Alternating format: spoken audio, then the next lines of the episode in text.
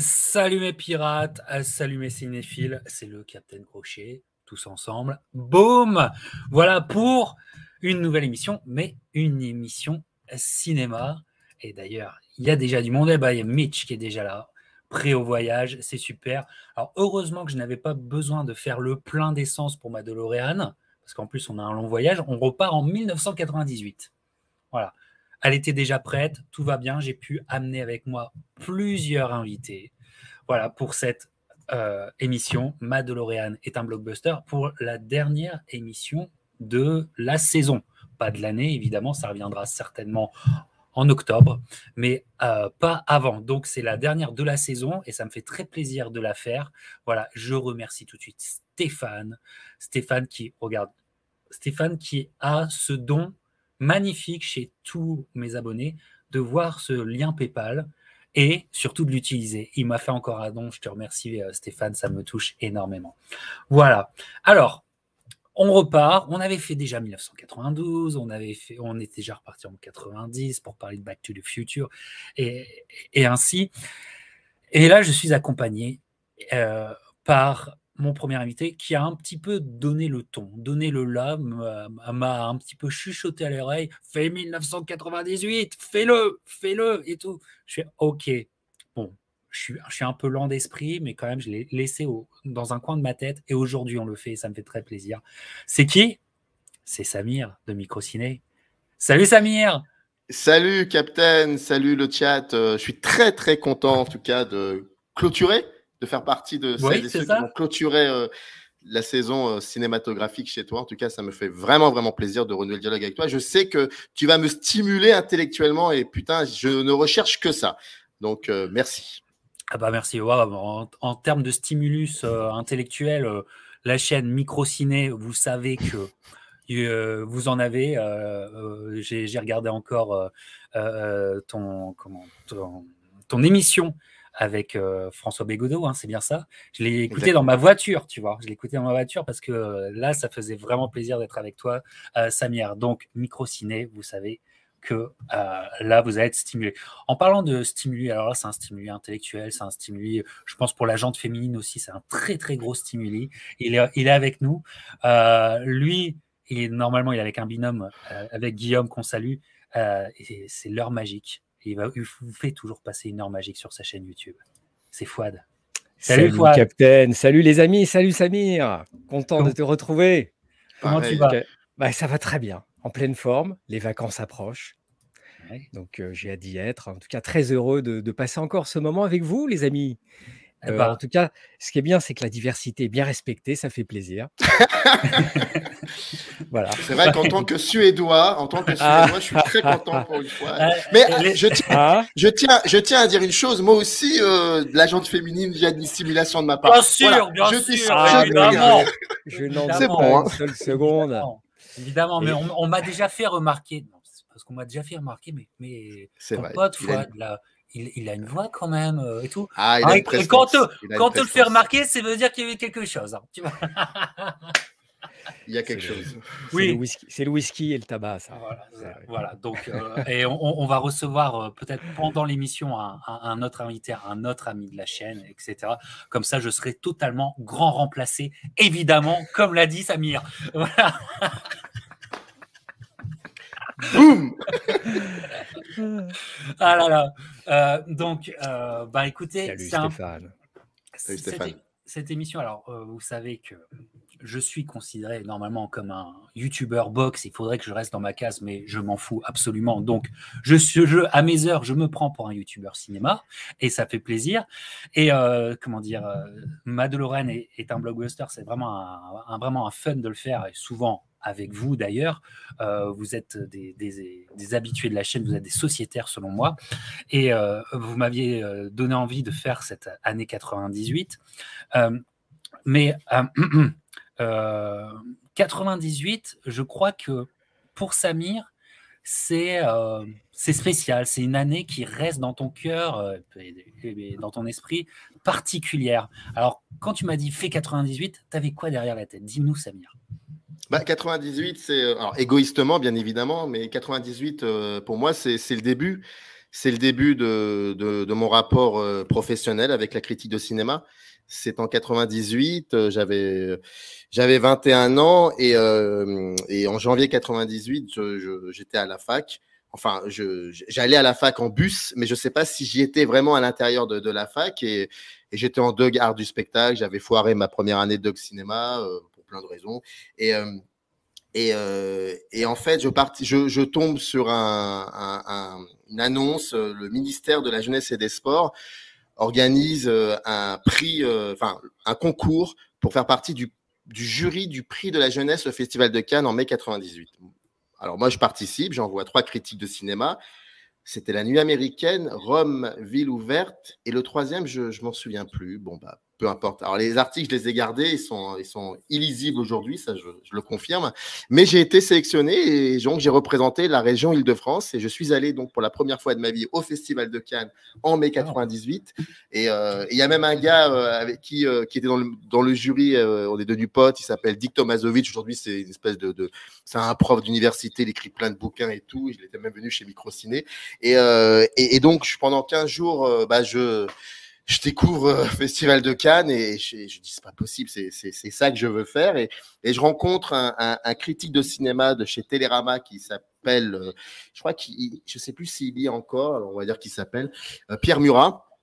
Et il me dit, bah, pourquoi tu ne viendrais pas faire un stage d'observation chez Télérama? Mais il faut envoyer une lettre de motivation. Je rentre à la maison, je ponds une lettre de motivation, je l'envoie à Jean-Claude Loiseau, qui était, directeur de la publication, rédacteur en chef service cinéma à l'époque, et il me répond en me disant euh, Vous venez, avec plaisir.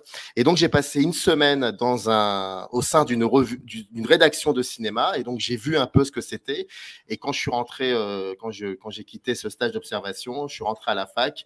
Et là, j'ai appelé un pote qui s'appelle Christophe Régin. Je lui dis, tu sais quoi? On va créer une revue de cinéma. Et cette revue s'appelle Querelle. Et donc, on a créé cette revue euh, où j'ai été rédacteur en chef pendant deux, deux, trois ans. Et 20 ans plus tard, cette, cette revue est devenue une chaîne YouTube euh, à laquelle j'ai participé avec mes amis euh, Julien et, Thomas. Et aujourd'hui, la chaîne existe encore, ils continuent de l'alimenter. Et puis bon, moi, je, je, suis parti ailleurs et je fais micro-ciné. Donc 98, c'est une année, c'est le début pour moi. C'est une, année, une année de champion quand même. Hein. Il a fait le champion là, cette année-là. Ah ouais, ah, grave. Ah ouais. Elle a une signification. Euh, c'était le berceau de, de, ta carrière. Hein. ah, c'est le début. C'est le début. tout s'est passé là en fait. C'est le début. Puis tu as, mis la tête dans le guidon, tu es allé à 200% directement. Et c'est comme ça qu'il faut faire. C'est comme ça qu'il faut faire. Mais toi, Fouad, tu étais comme Samir. Tu m'as dit si tu fais 98, je veux en être. Pourquoi tant d'amour pour cette année-là parce que euh, Samir et moi, nous, nous, avons le même âge. Et, euh, et, c'est vrai que c'est une année. Euh, j'étais étudiant. Hein, j'étais étudiant, hein, j'étais étudiant en, commerce à l'époque. et, moi, moi c'est 41 demain. Donc, 41, bon, ça va. Foutez pas trop de ma gueule. et, bien sûr, j'étais voilà, j'étais en plein dans ma cinéphilie, dans ma fièvre cinéphile, hein, parce que la cinéphilie, effectivement, c'est des fois ça peut s'apparenter à une maladie un peu. Hein, on est, on est, on est accro, on veut voir des films, et j'étais vraiment dans une phase boulimique. Je voyais plein de choses, et, et euh, euh, c'est une année où euh, où je me suis bouffé beaucoup de blockbusters, faut dire, mmh. parce que je n'étais pas suffisamment cultivé affûté dans, en cinéma européen et français. Hein. J'en connaissais certains, mais j'ai vraiment grandi, il faut le dire, hein, j'ai grandi dans, dans, le, dans le, cinéma américain hein, en, grande partie. Et cette année, c'était un véritable buffet. c'était un buffet, quoi. C'était, il y avait Godzilla, Armageddon.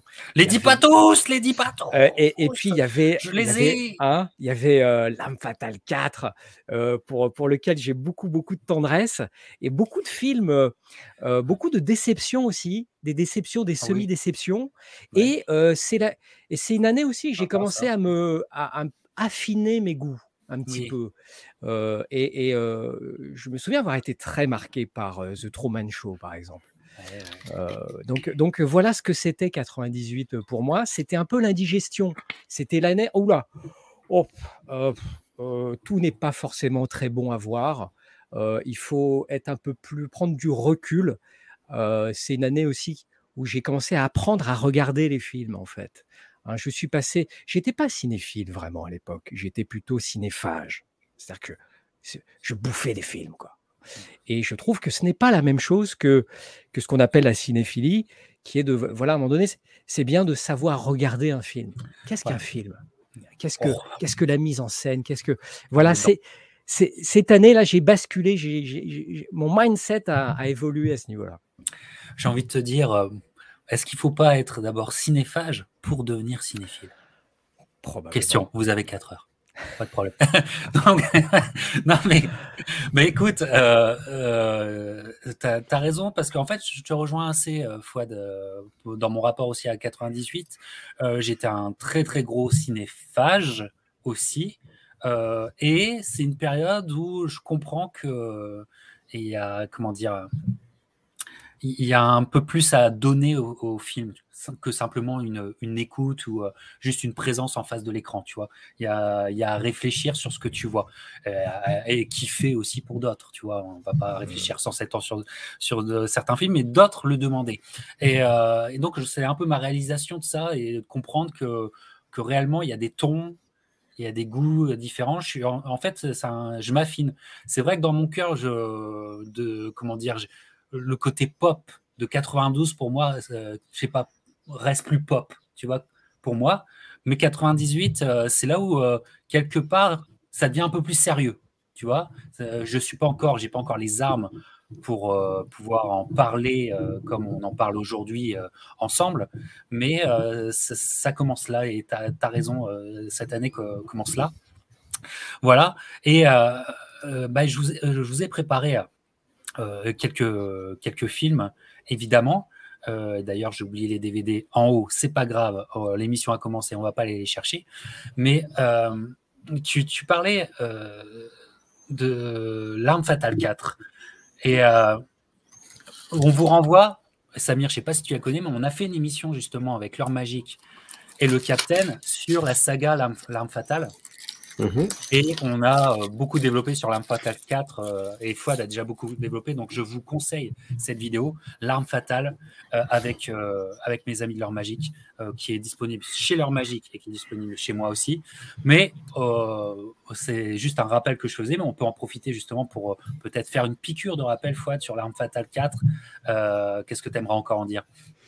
Alors ouais, je vais, je vais la faire courte. Hein, bah, je, vais, c'est, un film qui est bon, c'est le dernier volet de la saga L'Arme Fatale, et c'est un volet qui est qui, est le plus mal aimé, hein, ce que j'ai compris, à ce que j'ai pu lire ça et là, et puis dans les discussions, les échanges que j'ai pu avoir sur ce film, c'est, le, c'est le plus mal aimé. Moi, j'ai, j'ai encore beaucoup, j'ai beaucoup de tendresse sur ce film parce que, comme on le disait, la saga L'Arme Fatale, ce ne sont pas des scènes d'action c'est pas du blockbuster, on va dire. Euh, euh, euh, c'est pas des explosions, c'est pas c'est pas du spectacle. La, saga Homme Fatale, c'est un film d'acteur. Et c'est ce que j'ai réalisé avec cette saga. Ce qui fait le sel et le cœur de cette saga, c'est son duo. C'est Danny Glover et Mel Gibson, en fait. Et comme le disait Guillaume, on ne se souvient pas de cette saga à cause de ses scènes d'action, on s'en souvient principalement pour ces moments d'acteurs. Et c'est ça qui est assez appréciable dans, euh, dans les contingences d'un blockbuster, en fait. Hein. On, est, on est dans du, cinéma de studio, friqué, euh, taillé pour le box-office. Et quand bien même, ce qui fait le sel de cette saga, ce sont ces acteurs et ensuite le cast qui s'est progressivement ajouté autour d'eux. René Russo, Joe Pesci, Chris Rock pour le dernier volet. C'est euh, c'est un film qui est malade dans le sens où il a été euh, à moitié improvisé. C'est un film qui est représentatif aussi de, de, de des tares d'Hollywood parce que euh, cette année-là, c'est Superman Lives qui devait sortir, le Superman de Tim Burton. Euh, accident industriel, le film ne s'est pas fait.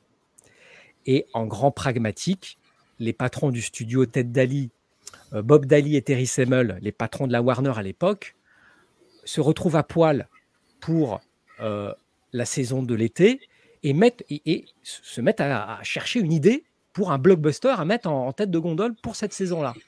Et donc, ils sont en panique totale. Il est hors de question de passer l'été sans machine à pognon. Hein, sans blockbuster, sans gros budget, et ils mettent en chantier, en catastrophe, L'arme fatale 4. Et c'est un film qui est aussi fascinant par son côté maladif. Hein. C'est un film qui est à moitié improvisé. Euh, les acteurs ont improvisé. Richard Donner a enregistré les improvisations. C'est un film Ça se voit voilà, hein, c'est un film. Chris Rock, ça soit. Hein. Voilà, Joel Seaver qui appelle ses potes pour lui demander tiens, euh, donne-moi une idée de scène d'action. Qu'est-ce que je fais comme scène d'action? Bah tiens, tu vas faire une scène sur l'autoroute et puis tu vas filmer une voiture qui va traverser un immeuble et qui va ressortir. Ah bah tiens, ça c'est bien. C'est un collage de scènes d'action. On a une scène d'ouverture qui n'a absolument rien à voir avec la choucroute. Hein, c'est un gars avec un lance-flamme. Euh, cette, scène est totalement déconnectée du plot hein, de, de l'histoire, mais c'est pas grave. On met euh, hein, la, tradition Hollywood, c'est mettre, mettre une, scène kaboom en ouverture. Hein. Et euh, voilà, c'est un film qui est, assez représentatif comme ça de, euh, de comment Hollywood s'y prend pour mettre en chantier un film à la dernière minute. Quoi. Voilà. Et c'est un film qui est aussi fascinant par son aspect maladif, comme je disais, que par les circonstances dans lesquelles ah, il, a, il, a, été. Il est fascinant par en fait. Hein. J'ai envie de te dire, ok, ok, ok, ok. Euh, j'ai envie de te dire ça. Euh, Samir, moi, je te conseille, Samir, notre émission sur l'arme fatale, hein, parce que c'est la meilleure émission euh, francophone sur cette saga. Mais Samir, toi, l'arme fatale 4, t'as un, souvenir dans cette année-là? Ah, Moi, je vais pas être très bon parce que, enfin, je veux dire, en fait, j'ai jamais été très sensible à la saga de l'arme fatale. J'avais commencé par le, le 2, je me souviens, et et euh, alors, il faut savoir que pour l'émission, j'ai revu quelques films que tu proposais, et, et celui-là, je, je n'ai pas eu le temps parce que c'était vraiment très très court, et j'ai pas eu le temps de le revoir. Mais de, de, de souvenirs que j'ai, euh, oui, bah c'est ça, c'est ce que dit Fouad. J'ai un souvenir de d'un de, film où, où euh, où, euh, comme tu le disais si bien, il y a une forte on sent une, une, forte improvisation. Tu viens de le confirmer, et donc peut-être que à cette année-là, c'était pas forcément le cinéma que, qui me sensibilisait personnellement. Euh, j'étais plus vers autre chose, et euh, non, j'étais pas très sensible à, à ça, à, à, ce genre de ce genre de film. Tu as, bien le droit aussi. Oui, non, mais oui, j'imagine, je, je, mais euh, non, je, je, je, je vais être méchant, mais je dirais que je vais, je, dirais que euh, le meilleur âme fatale que j'ai pu voir, c'est c'est le c'est le petit moment où il se retrouve, où ce film-là se retrouve dans euh, dans Maverick.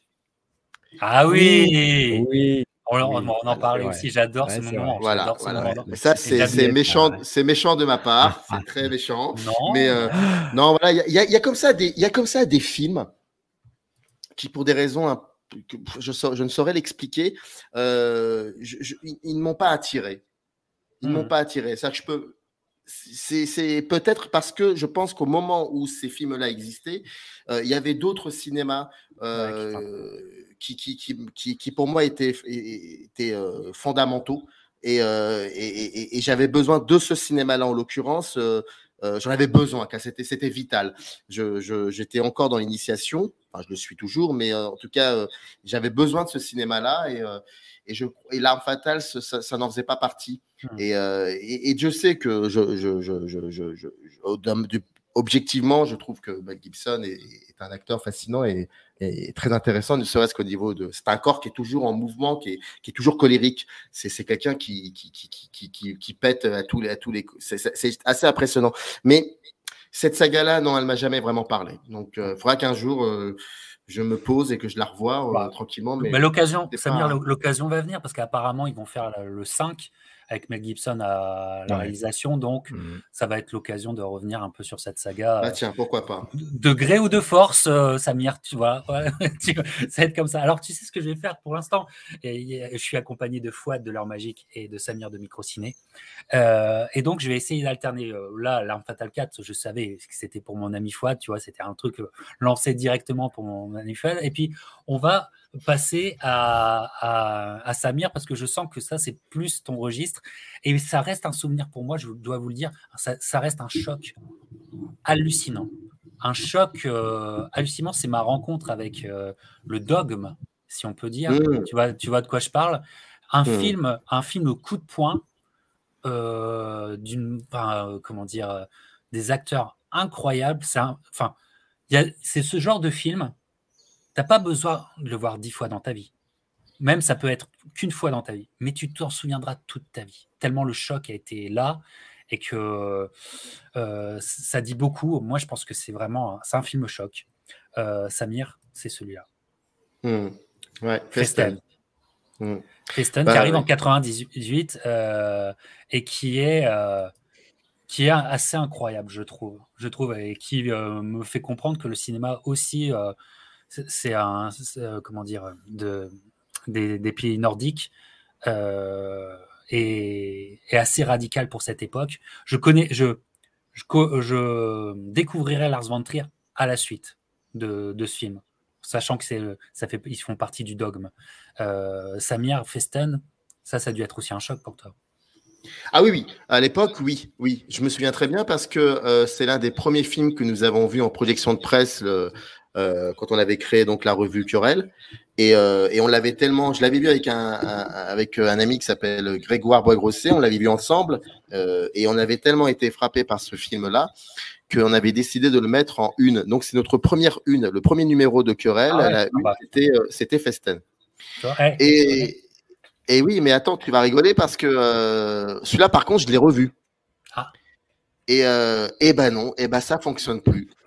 Ça fonctionne plus. Ah ça fonctionne plus. Hein. C'est intéressant. Ah, c'est intéressant ça. Moi, j'ai jamais revu.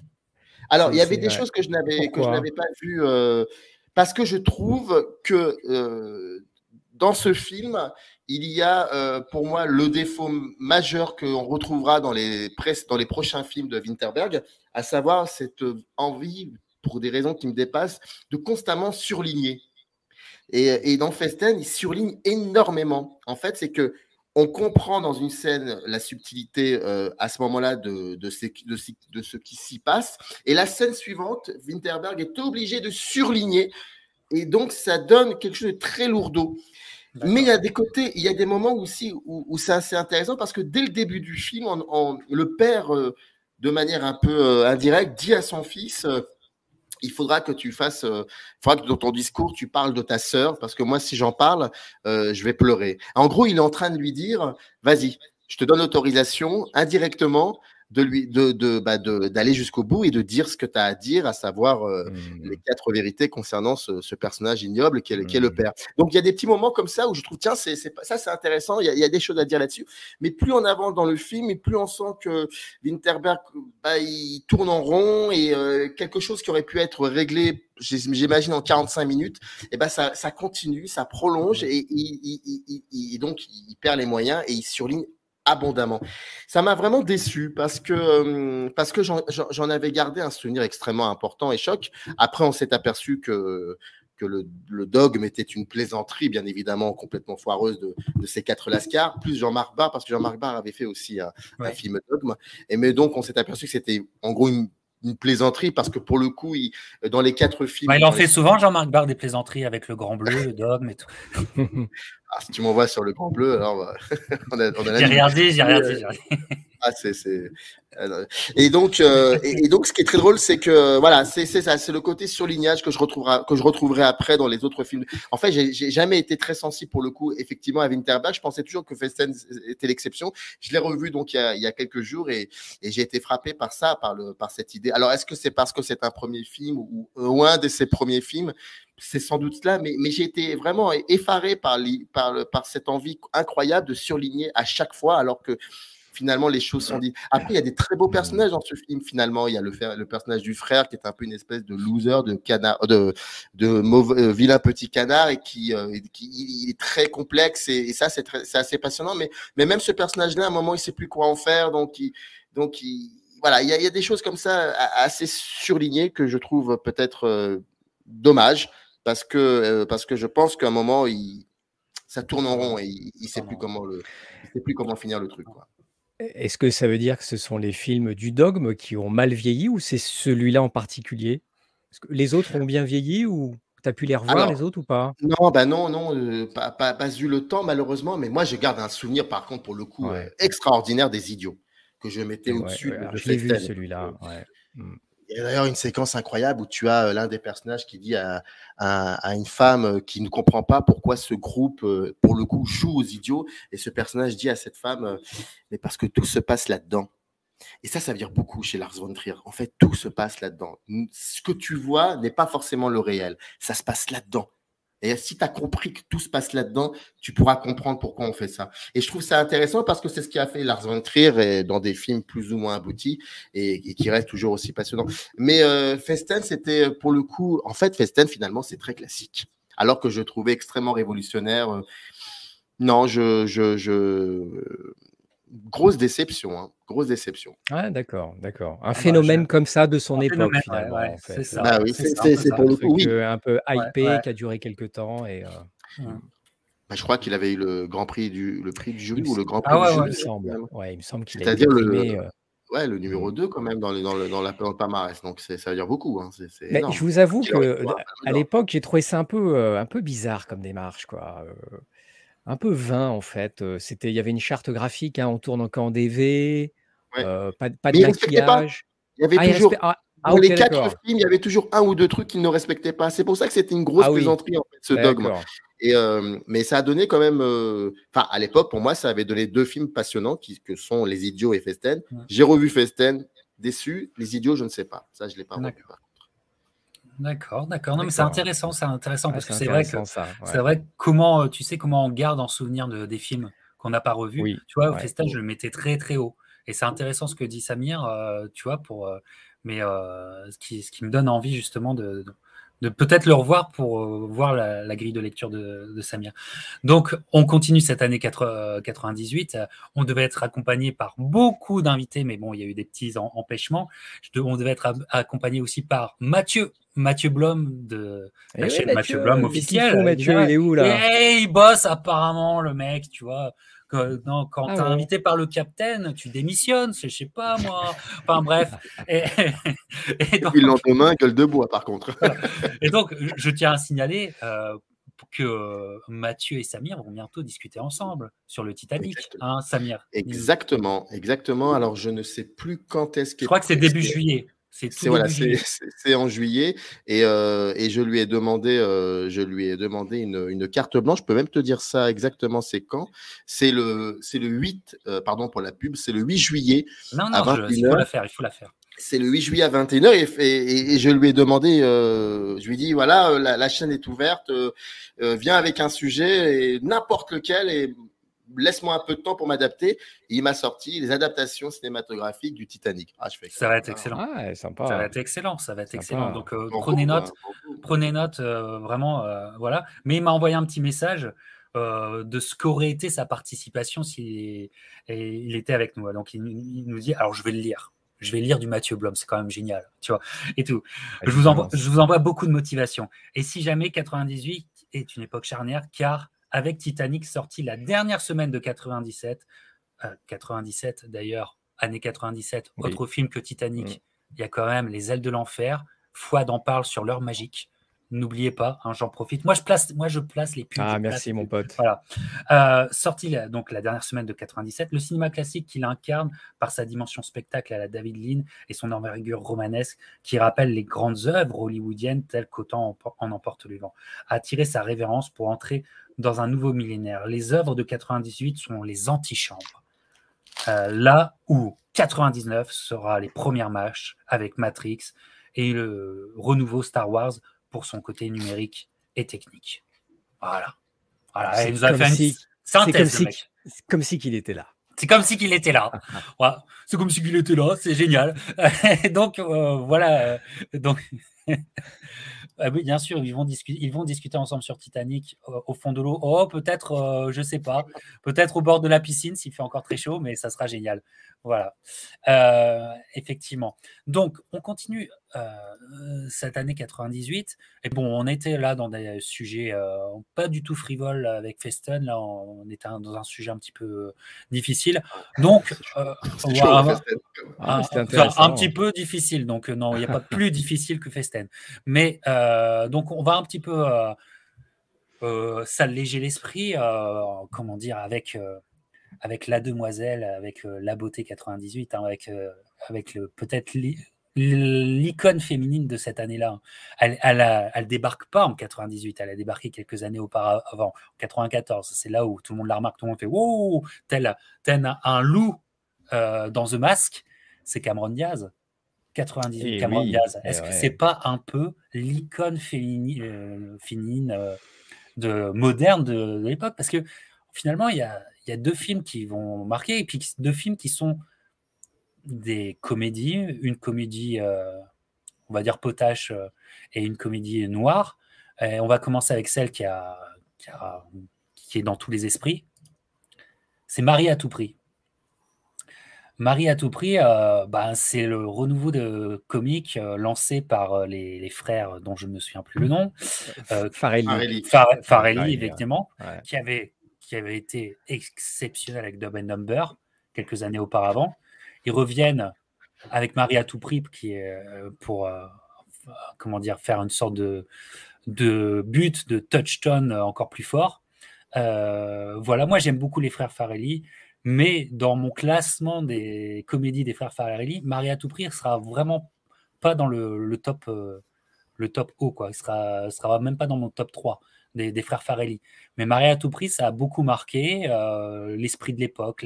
C'était une comédie de l'époque euh, très forte. Qu'est-ce que vous en pensez, les amis? On va commencer peut-être avec toi, Fouad.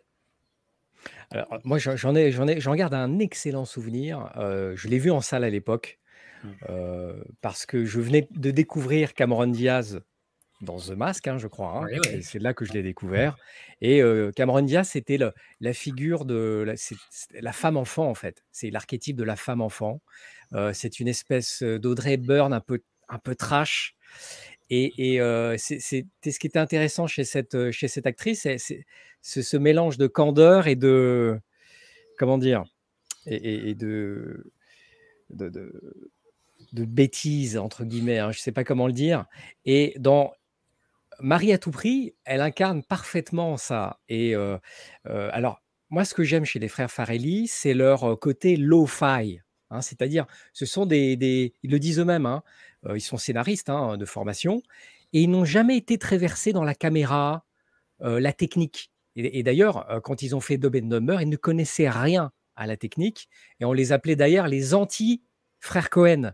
C'est-à-dire que là où les frères Cohen se caractérisaient par vraiment un amour de la technique, euh, leurs, films sont toujours léchés, très bien cadrés, photographiés. Les frères Farelli, c'est l'inverse de tout cela. Ils donnent la priorité aux performances d'acteurs et à l'histoire qu'ils racontent. Alors, je ne dis pas que les frères Cohen n'attachent aucune importance à l'histoire, mais le cœur de leur travail, les frères Farelli, c'est ça. C'est qu'est-ce qu'on est en train de raconter? Qu'est-ce que pensent le spectateur à ce moment-là, et hop, on va faire l'inverse. On va faire l'inverse de ce qu'attend le spectateur.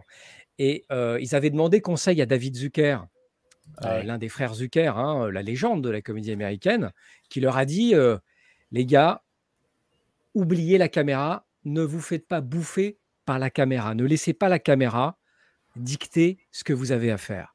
Et, et ce qui est intéressant avec eux, c'est que voilà, ils ont fait de ce principe un euh, voilà euh, l'épine dorsale de leur métier. Nous sommes réalisateurs, on travaille avant tout l'histoire et, on va filmer autour des performances d'acteurs. Et, euh, Marie à tout prix, voilà, pousse plus avant ce, principe-là, cette recette-là. Et alors, bien sûr, Marie à tout prix, c'est un côté trash, irrévérencieux, c'est des scènes, bien sûr, c'est des scènes cultes. Hein, on, ne va pas aller dans le détail, mais tout le monde sait de quoi on parle. T'avais des cheveux à l'époque? hein? Eh bien, figurez-vous, les gars. Je crois tous les mecs, tous les mecs qui hein? mis la main dans les cheveux. eh bien, figurez-vous là, et je, je, le dis devant la France entière, le monde entier, c'est, je commençais déjà à avoir une tête de daron, c'est-à-dire que je, commençais déjà à être en galère de, cheveux. Et c'est un an après que, que j'ai, fait le deuil des cheveux. Je ferme la parenthèse capillaire. Et et, et, donc, ce qui est, ce qui est intéressant, moi, ce que j'aime chez les frères Farelli, c'est leur humanité. Il y, a, quelque chose de très humain et très tendre chez eux. ce n'est jamais de la comédie au détriment des personnages. Ce n'est jamais de la comédie qui va se moquer des personnages. Il y a toujours un recul tendre. Et j'aime aussi comme ils mettent en scène des personnages qu'on voit peu, qu'on voit pas du tout au cinéma.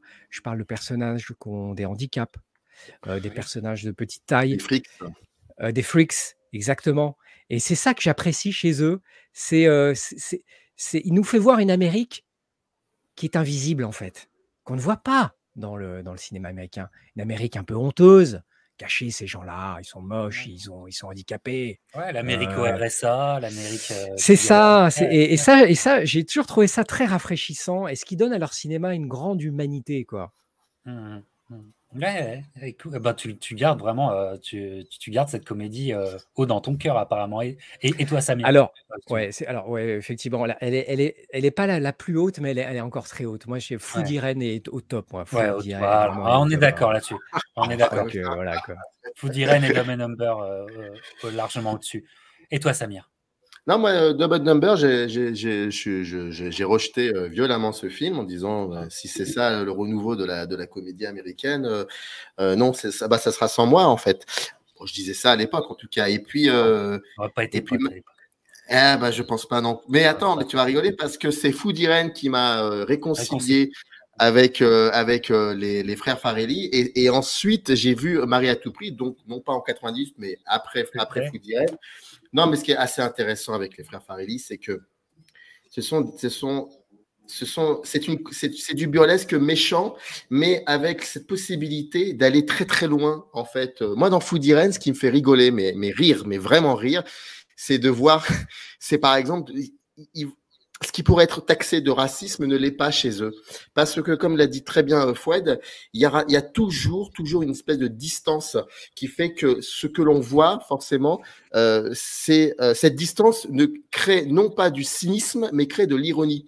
Moi, j'ai beaucoup de mal avec l'humour cynique. Je trouve ça particulièrement détestable. Ils ne sont pas cyniques, les frères Farelli. Ils vont prendre un corps. Ils ont toujours besoin d'un corps. Quoi qu'il arrive, il faut toujours qu'il y ait un corps principal.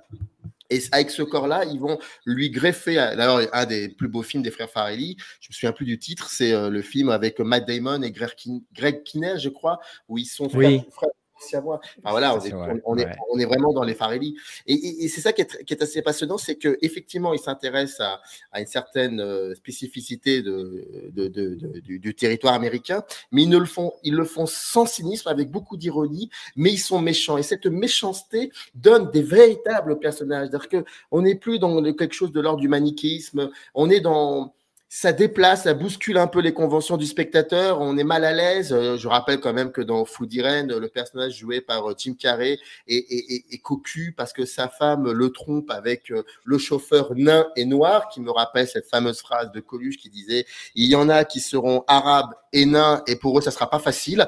Tu vois ce que je veux dire C'est exact et ça fait rire Fouad. Moi ça me fait rigoler ça. Et c'est ça qui est très beau, c'est que on a besoin de ça aussi, de toute cette complexité pour vraiment mieux comprendre dans, le, dans quel monde on, est logé alors qu'on n'a rien demandé. Et ça, les Faris, ils l'ont compris. Et quand ils ont commencé à ne plus voir, à ne plus avoir à leur portée de main des, des, corps qui répondent à cela, bah, ça a été le début de la fin.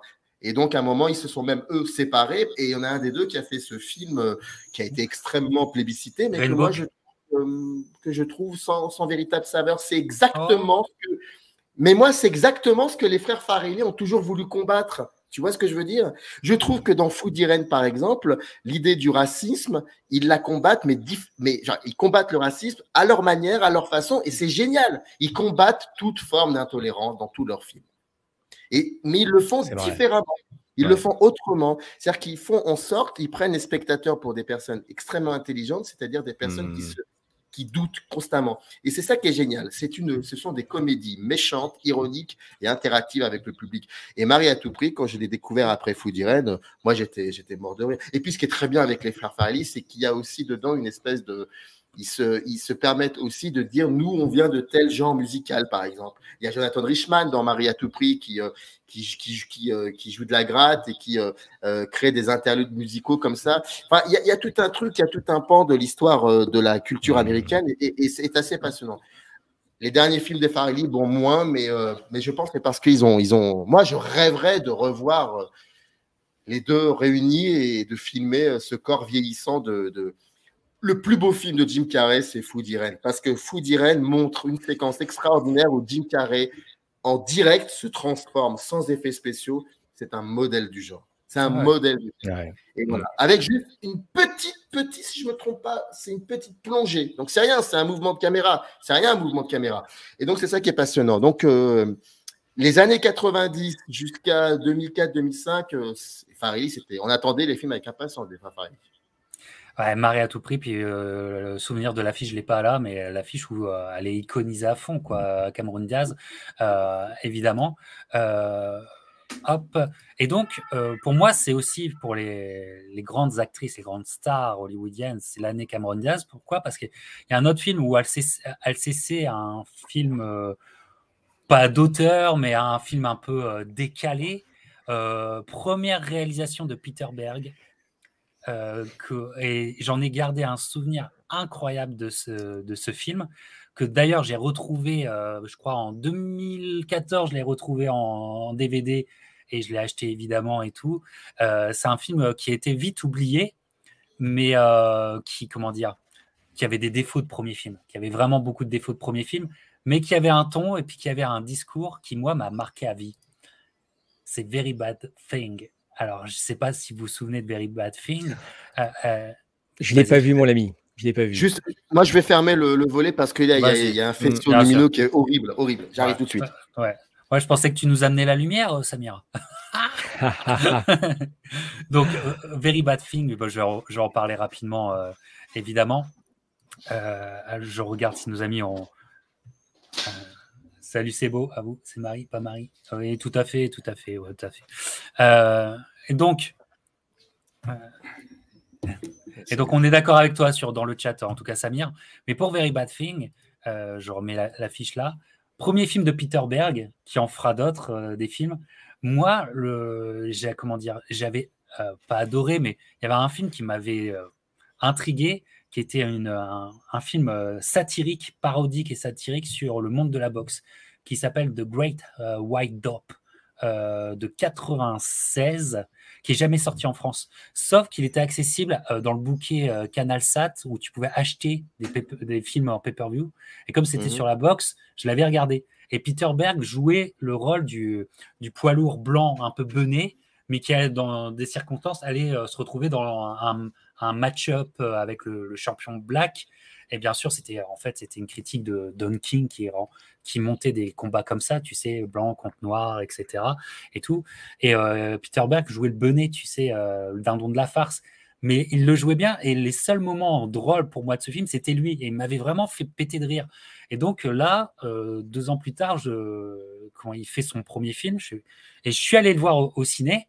Mais je m'attendais pas à ça, tu vois. C'est une sorte, il, veut faire un peu son Tarantino ou son frère Cohen, tu vois. Euh, euh, et donc euh, c'est c'est pas aussi bien que ces maîtres-là, hein, tu vois. voilà. Mais il y a Cameron Diaz dedans qui est qui donne le portrait de gonzesse je suis désolé, mais c'est des gonzesses qu'on a déjà croisées, quoi, tu vois, qui sont omnibulées, quoi qu'il arrive, par leur mariage. Et rien ni personne ne pourra empêcher que qu'il advienne, tu vois.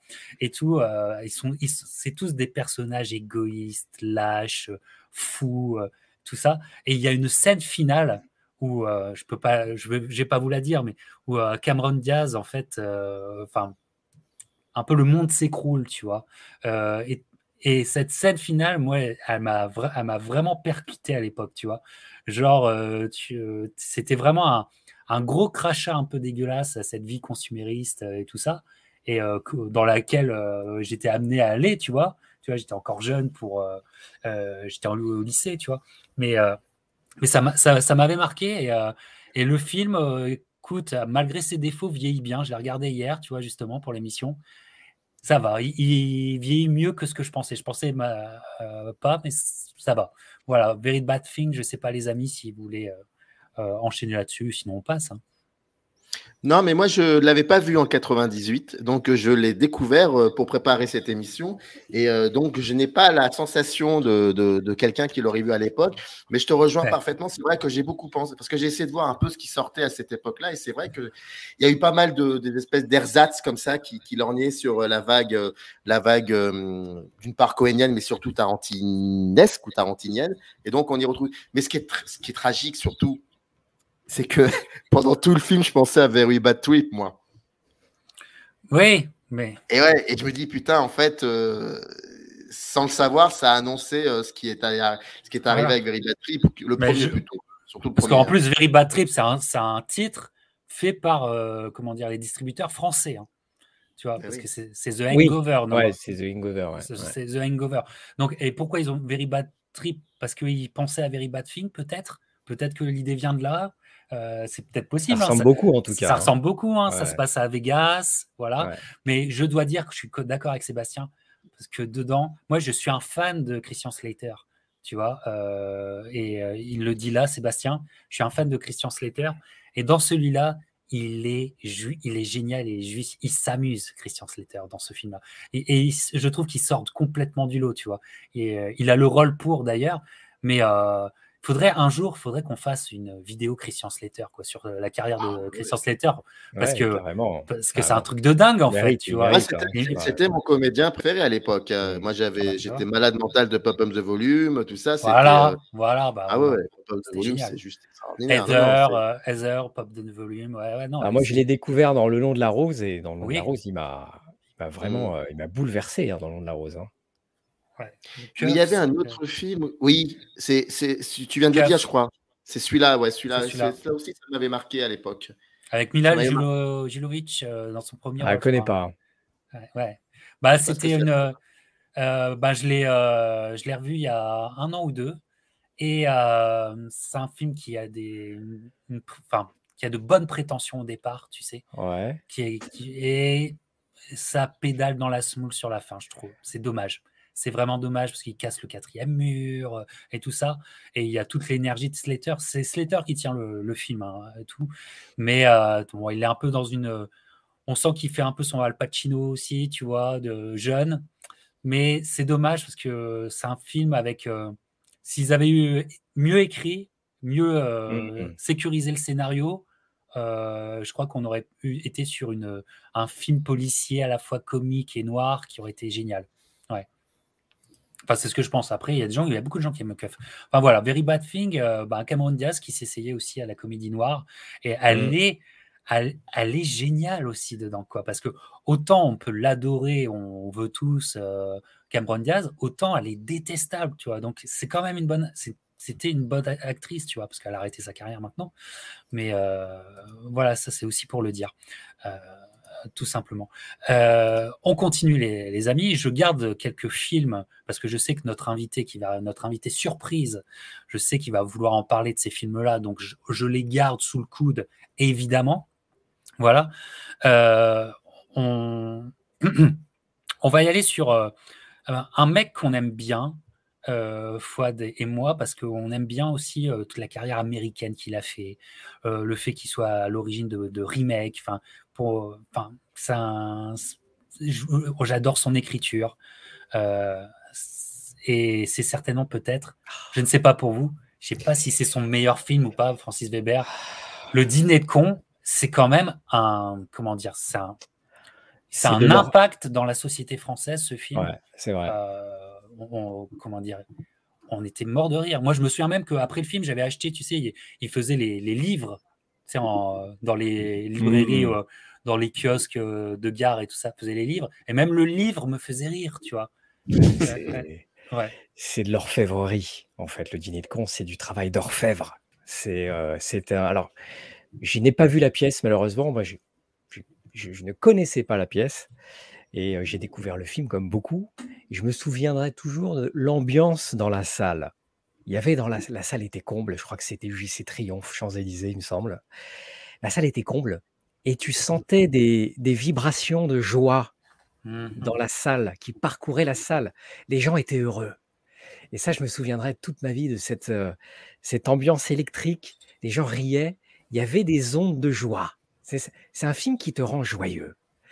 Et, euh, et, le, et le, film en lui-même, donc le film, c'est, comme je le disais, et Francis Weber est réputé pour ça, c'est c'est de la musique tac, tac, tac. Les répliques fusent les unes après les autres. Clac, clac. Il n'y a pas un mot de trop, il n'y a pas un mot qui manque.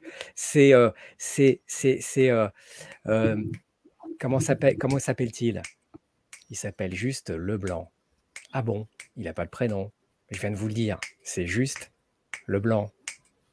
Votre nom à vous, c'est François. C'est juste. Eh bien, lui, c'est pareil c'est juste le blanc. C'est de la musique, quoi. Tac, tac. Et tu peux, tu peux écouter le film sans les images. Tu écoutes juste le film. Mmh, mmh, c'est c'est pas, c'est pareil. moi, moi c'est ce que j'adore chez Weber, c'est son écriture ciselée, quoi. C'est du, c'est vraiment incroyable. On peut, on peut même peut-être lui reprocher que ce soit même trop, trop à sec, hein, mmh. trop à l'os. Hein, il y a de ça chez lui. Hein. C'est très à l'os. On peut peut-être lui reprocher ça, mais c'est d'une efficacité. C'est tellement drôle, quoi. C'est tellement drôle que, et surtout, ça marche à tous les coups.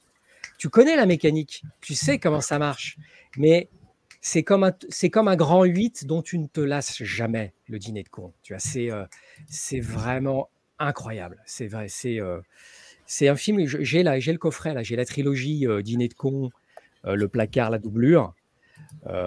et on retrouve ça aussi dans, dans les films qu'il a scénarisés et pas réalisés, mais un peu moins. Les films qu'il a réalisés sont, sont vraiment à l'os, à l'os. Hein. Il distille, hein. il ne retient que la substantifique moelle du jus de la moelle, quoi. C'est ça qui est, qui est, qui est, qui est, incroyable avec Francis Weber. Et, ce qui est génial, c'est qu'il n'a jamais, il ne, jamais dévié de la comédie, quoi. Il s'est jamais dit, bah tiens, allez, je fais un film sérieux maintenant, euh, je vais faire mon Ciao Pantin, je vais. Non, il est resté dans cet art dont il est le maître, quoi, la comédie. Et c'est marrant parce que Thierry Lhermitte euh, a un, mauvais souvenir du tournage, hein, il le raconte ah. lui-même, hein, et ça a été un tournage qui a été très pénible pour, pour ah lui, au, point même qu'il doutait beaucoup, tellement Francis Weber est très exigeant avec ses comédiens.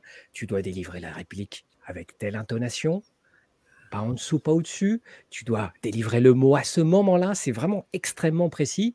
Et Thierry Lhermitte n'avait pas l'habitude de travailler dans ces conditions, à un point tel que euh, voilà, il doutait. Il doutait vraiment de lui, quoi. Hein. Il, doutait, il, se demandait si Francis Weber n'allait pas le, le, renvoyer, quoi.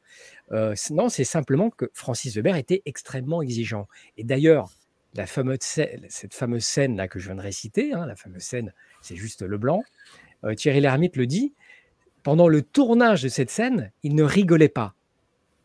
Il ne rigolait pas tellement il était concentré mmh. sur, sur son jeu, tout simplement. Alors que c'est l'une des scènes les plus mémorables du film. quoi. Et, euh, mais pendant son tournage, il ne rigolait pas. Ça ne le faisait pas marrer. Quoi. Parce que la comédie, c'est une histoire sérieuse. Fait rire, c'est du sérieux. C'est un art qui requiert de la technique, un savoir-faire. quoi. Et, la comédie française a trouvé son psychorigide avec euh, Francis Weber, là, on est d'accord. Et Francis Weber résume, résume, bien ça, tu vois, c'est, euh, ça requiert des compétences éminemment supérieures de mécanique, quoi. C'est ça que j'aime chez, dans, dans Dîner de con, quoi. Alors, je sais pas, mais j'ai l'impression qu'on a un peu perdu Samir pendant, pendant là, mais tu as été convaincu par le discours de foi de Samir? Alors, il y a un truc qui me, qui, qui, là où, ça me gêne un peu, c'est quand euh, Fouad dit euh, on, peut, on peut l'écouter sans les images. Mais c'est ça le problème, en fait. C'est ça le problème. C'est que, qu'on le veuille ou non, nous sommes dans le cinéma. Et le cinéma, c'est aussi des images en plus du son. Et moi, euh, ce que tu dis, Fouad, est très très juste, mais tu parles du scénario, tu parles du scénariste, tu parles du dialoguiste, tu parles du rythme du dialogue, le tempo du dialogue. Mais mais le problème, c'est que je ne pense pas qu'il ait besoin de cinéma pour faire ce film. La preuve, c'est qu'à la base, c'est une pièce de théâtre, dans lequel d'ailleurs c'était Claude Brasseur qui jouait le rôle du. Euh, mais quand tu vois les premiers films de, de, de, de Weber comme, euh, comme Les Compères ou comme La Chèvre et les Compères, il y a là pour le coup cette volonté euh, de, de faire cohabiter et la puissance burlesque à travers les corps et donc à travers les plans et le travail du dialogue. Et ça donne quelque chose de fascinant. En gros, il y a des moments dans, les compères et dans la chèvre où on a besoin, enfin, ce que l'on voit participe aussi à la construction, pour le coup, d'une scène burlesque. Dans le dîner de con, c'est effectivement euh, ciselé comme euh, de main de maître, c'est fascinant. Mais je, ne, mais je me pose toujours cette question, est-ce qu'il a vraiment besoin de cinéma pour ça? Je ne pense pas qu'il ait besoin de cinéma. Je ne pense pas que Weber est un grand metteur en scène. C'était un immense. Il a besoin par, contre, il a besoin de visage. Il a besoin de visage, mais ça, c'est normal parce que. Ah ouais, mais, le visage au cinéma, c'est pas la même chose qu'au théâtre. Alors, je vois, je vois ce que tu veux dire, Samir, mais quand tu es au théâtre. Juste, je termine, juste, je termine. Dans le dîner de con, euh, pour moi, il n'y a pas comme il l'a très bien dit, Fouad, le dîner de con, tu, retires les images, tu écoutes et c'est très très drôle. Mais moi, j'ai besoin, de, j'ai besoin aussi qu'il y ait une cohabitation entre l'image, donc c'est-à-dire entre mmh. utiliser les ressorts de, ce que, de la force visuelle ajoutée au dialogue. Dans les compères, dans le jouet, dans la chèvre, il y a de cela. Et c'est pour ça que je trouve que ce sont des films qui sont fascinants. Le dîner de con, objectivement, est un film extrêmement drôle. C'est un film qui a un rythme époustouflant. Mais à côté de cela, et parce que nous sommes encore au cinéma, moi je cherche toujours aussi ce que euh, j'aime bien savoir dans un film si le cinéaste a pleinement besoin du langage cinématographique pour faire ce film. Et aujourd'hui, très souvent, on se dit, ben non, en fait, il, pourrait écrire et en faire un livre, voire même une pièce de théâtre ou même faire une chanson, ça serait la même chose. Dans le dîner de con, c'est ce, qui, ce, qui, ce qui manque, c'est la force visuelle. Et d'ailleurs, il l'a très très bien résumé, Fouad. Tu, tu coupes l'image, tu, tu écoutes. Et oui, mais le problème, c'est qu'on est au cinéma et j'ai besoin aussi de, de ça. Alors, je comprends, euh, je comprends ton propos, Samir. Je, je, le partage en partie, mais euh, moi, je trouve que ce qu'apporte le cinéma, justement, euh, sur le dîner de con. c'est le visage de Villeray. C'est le, c'est le, c'est le visage de Villeray. Parce que quand tu es au théâtre, quand tu es au théâtre et que tu es au 15e rang, voilà, voilà, on est d'accord. Tu vois pas le visage de Villeray, en fait. Et là, c'est ce que le, cinéma apporte. C'est le visage de Villeray, quoi. C'est un paysage. c'est vraiment, tu sais, c'est un paysage. Ça, il est fascinant, quoi. Et, et, celui de Thierry Lhermitte, bien entendu. c'est en fait, c'est bah, le gros plan, en fait, c'est le plan rapproché. c'est ça que le cinéma va apporter, ce que tu n'as pas au théâtre. Et il me semble que la pièce durait 2h20. Elle était longue, la pièce. Hein. Il y avait une entracte, elle faisait 2h20, 2h30. Donc ça, tu restes 2h30 assis dans une salle. Et pour peu que tu sois mal placé, tu n'auras pas la même expérience que celui qui était au premier rang. Et l'intérêt du film, à mon sens, c'est déjà, il, raccourcit la durée et qui va donner la même expérience à tout le monde. Il va donner accès au visage des acteurs de manière égale à tout le monde. Et pour moi, le cinéma, c'est pas simplement l'artifice, la belle image, les décors, la lumière. C'est aussi savoir filmer des, visages, en fait, et, les filmer au bon moment. En tout cas, moi, je trouve que c'est ce qu'apporte le film par rapport à la pièce. Mais c'est vrai que l'écriture, c'est anti-cinématographique parce ah, que on est d'accord. Ça, n'amène pas à, faire une, comment dire, à faire un gros travail cinématographique. Ça, c'est vrai.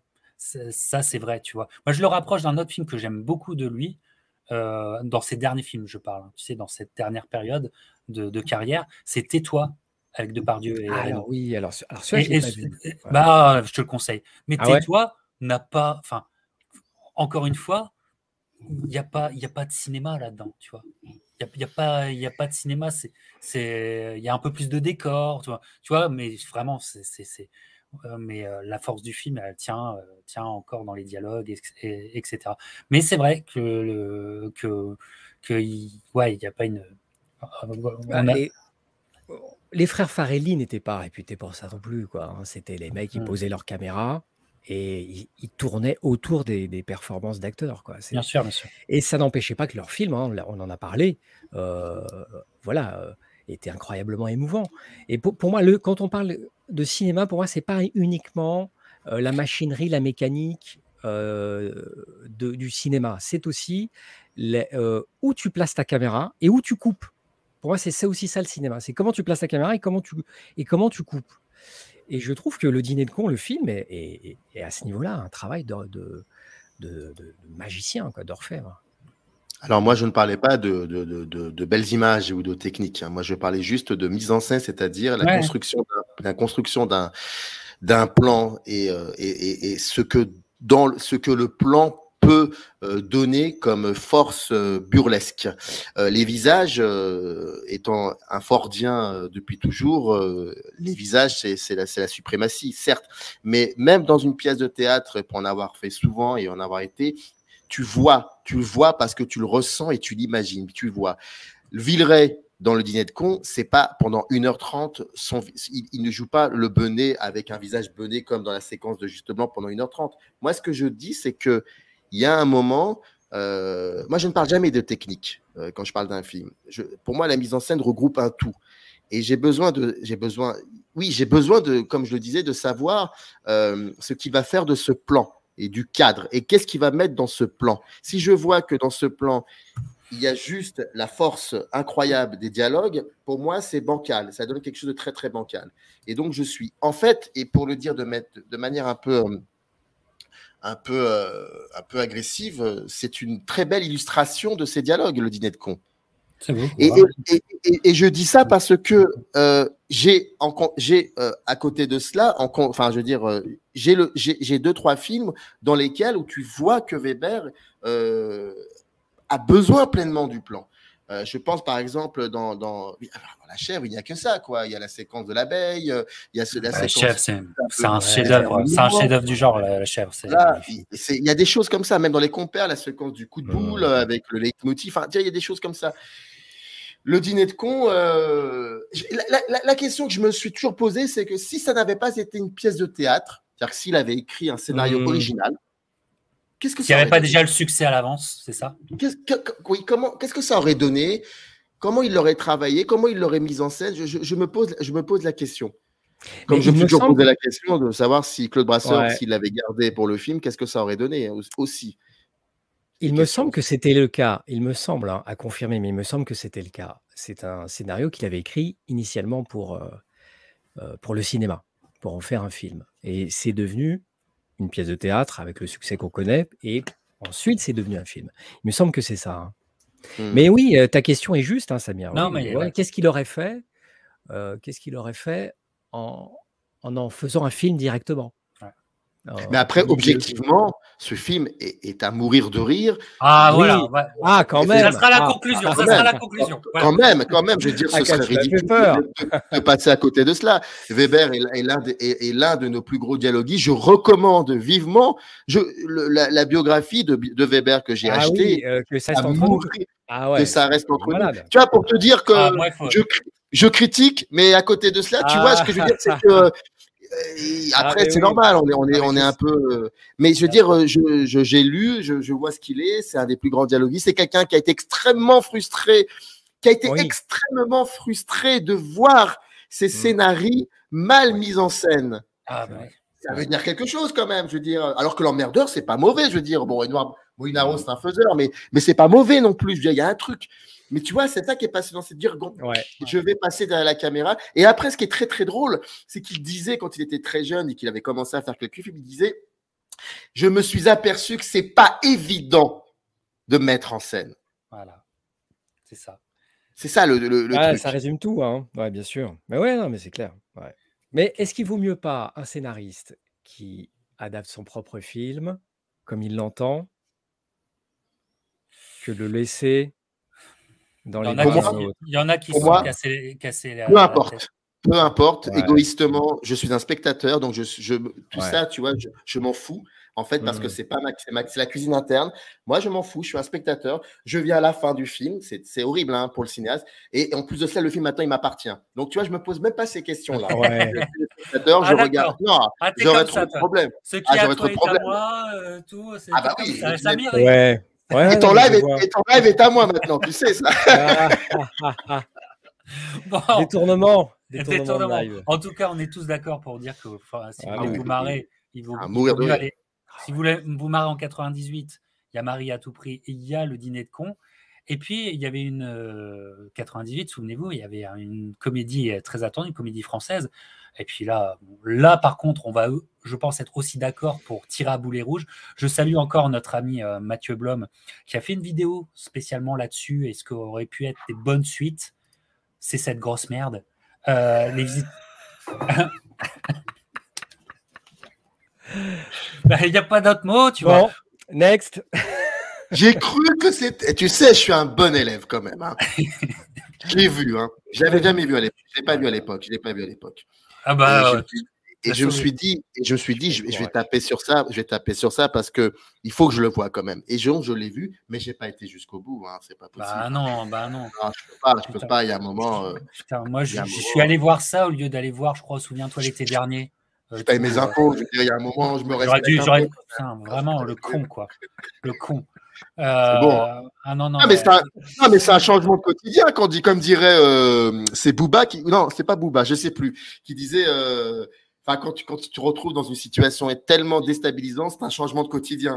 Bah, quand euh, c'est un changement de quotidien. Je veux dire, mais tu te poses. Mais moi, je voudrais dire à Christian Clavier, viens voir. regarde, regarde. Regarde. Ce que tu Alors, je te parle même pas de l'homophobie, de la misogynie, du racisme ordinaire. Oh, tout ça, tu vois, je, je danse avec ça, j'ai envie de te dire. Tu vois, je danse avec ça. Mais tu vois, je regarde et je me dis, mais J'étais où, en fait, à ce moment-là? Où est-ce que j'étais? Pourquoi je n'ai pas vu euh, Et pourquoi ils en ont fait un deux? Bah, parce que Non, mais tu as sauvé ton âme, hein. tu as sauvé ton âme en 98, hein, je te le disais. Vraiment. Non, mais moi, j'ai encore mal, j'ai encore mal au cul. Euh, et de toute façon, en clavier ou euh, Poirier, si je vous croise, moi, c'est même pas la peine. Hein. Parce que le pire, c'est qu'on a en plus vécu le premier, 92, le premier. Je te rappelle, vous vous rappelez du succès, du succès du premier. et moi, je me souviens, j'ai un souvenir de ça, comme l'a dit Fouad, comme, comme tu l'as dit Fouad euh, sur le dîner de con, sur le premier film. Oui. Il y avait une énergie dans la salle, tout le monde était. Enfin, voilà, euh, c'était c'était une réussite. Le 2, mais laisse tomber comment ils nous ont pris pour des cons. Pas ah, vu, Mais je suis totalement étranger au, phénomène des visiteurs, en fait. Je... Bah, t'as raison, t'as pas. Moi, ça D'ailleurs, je vais mettre ça à la poubelle. Tu vois, je, mets ça à la poubelle directement. Tac, c'est mis à la poubelle.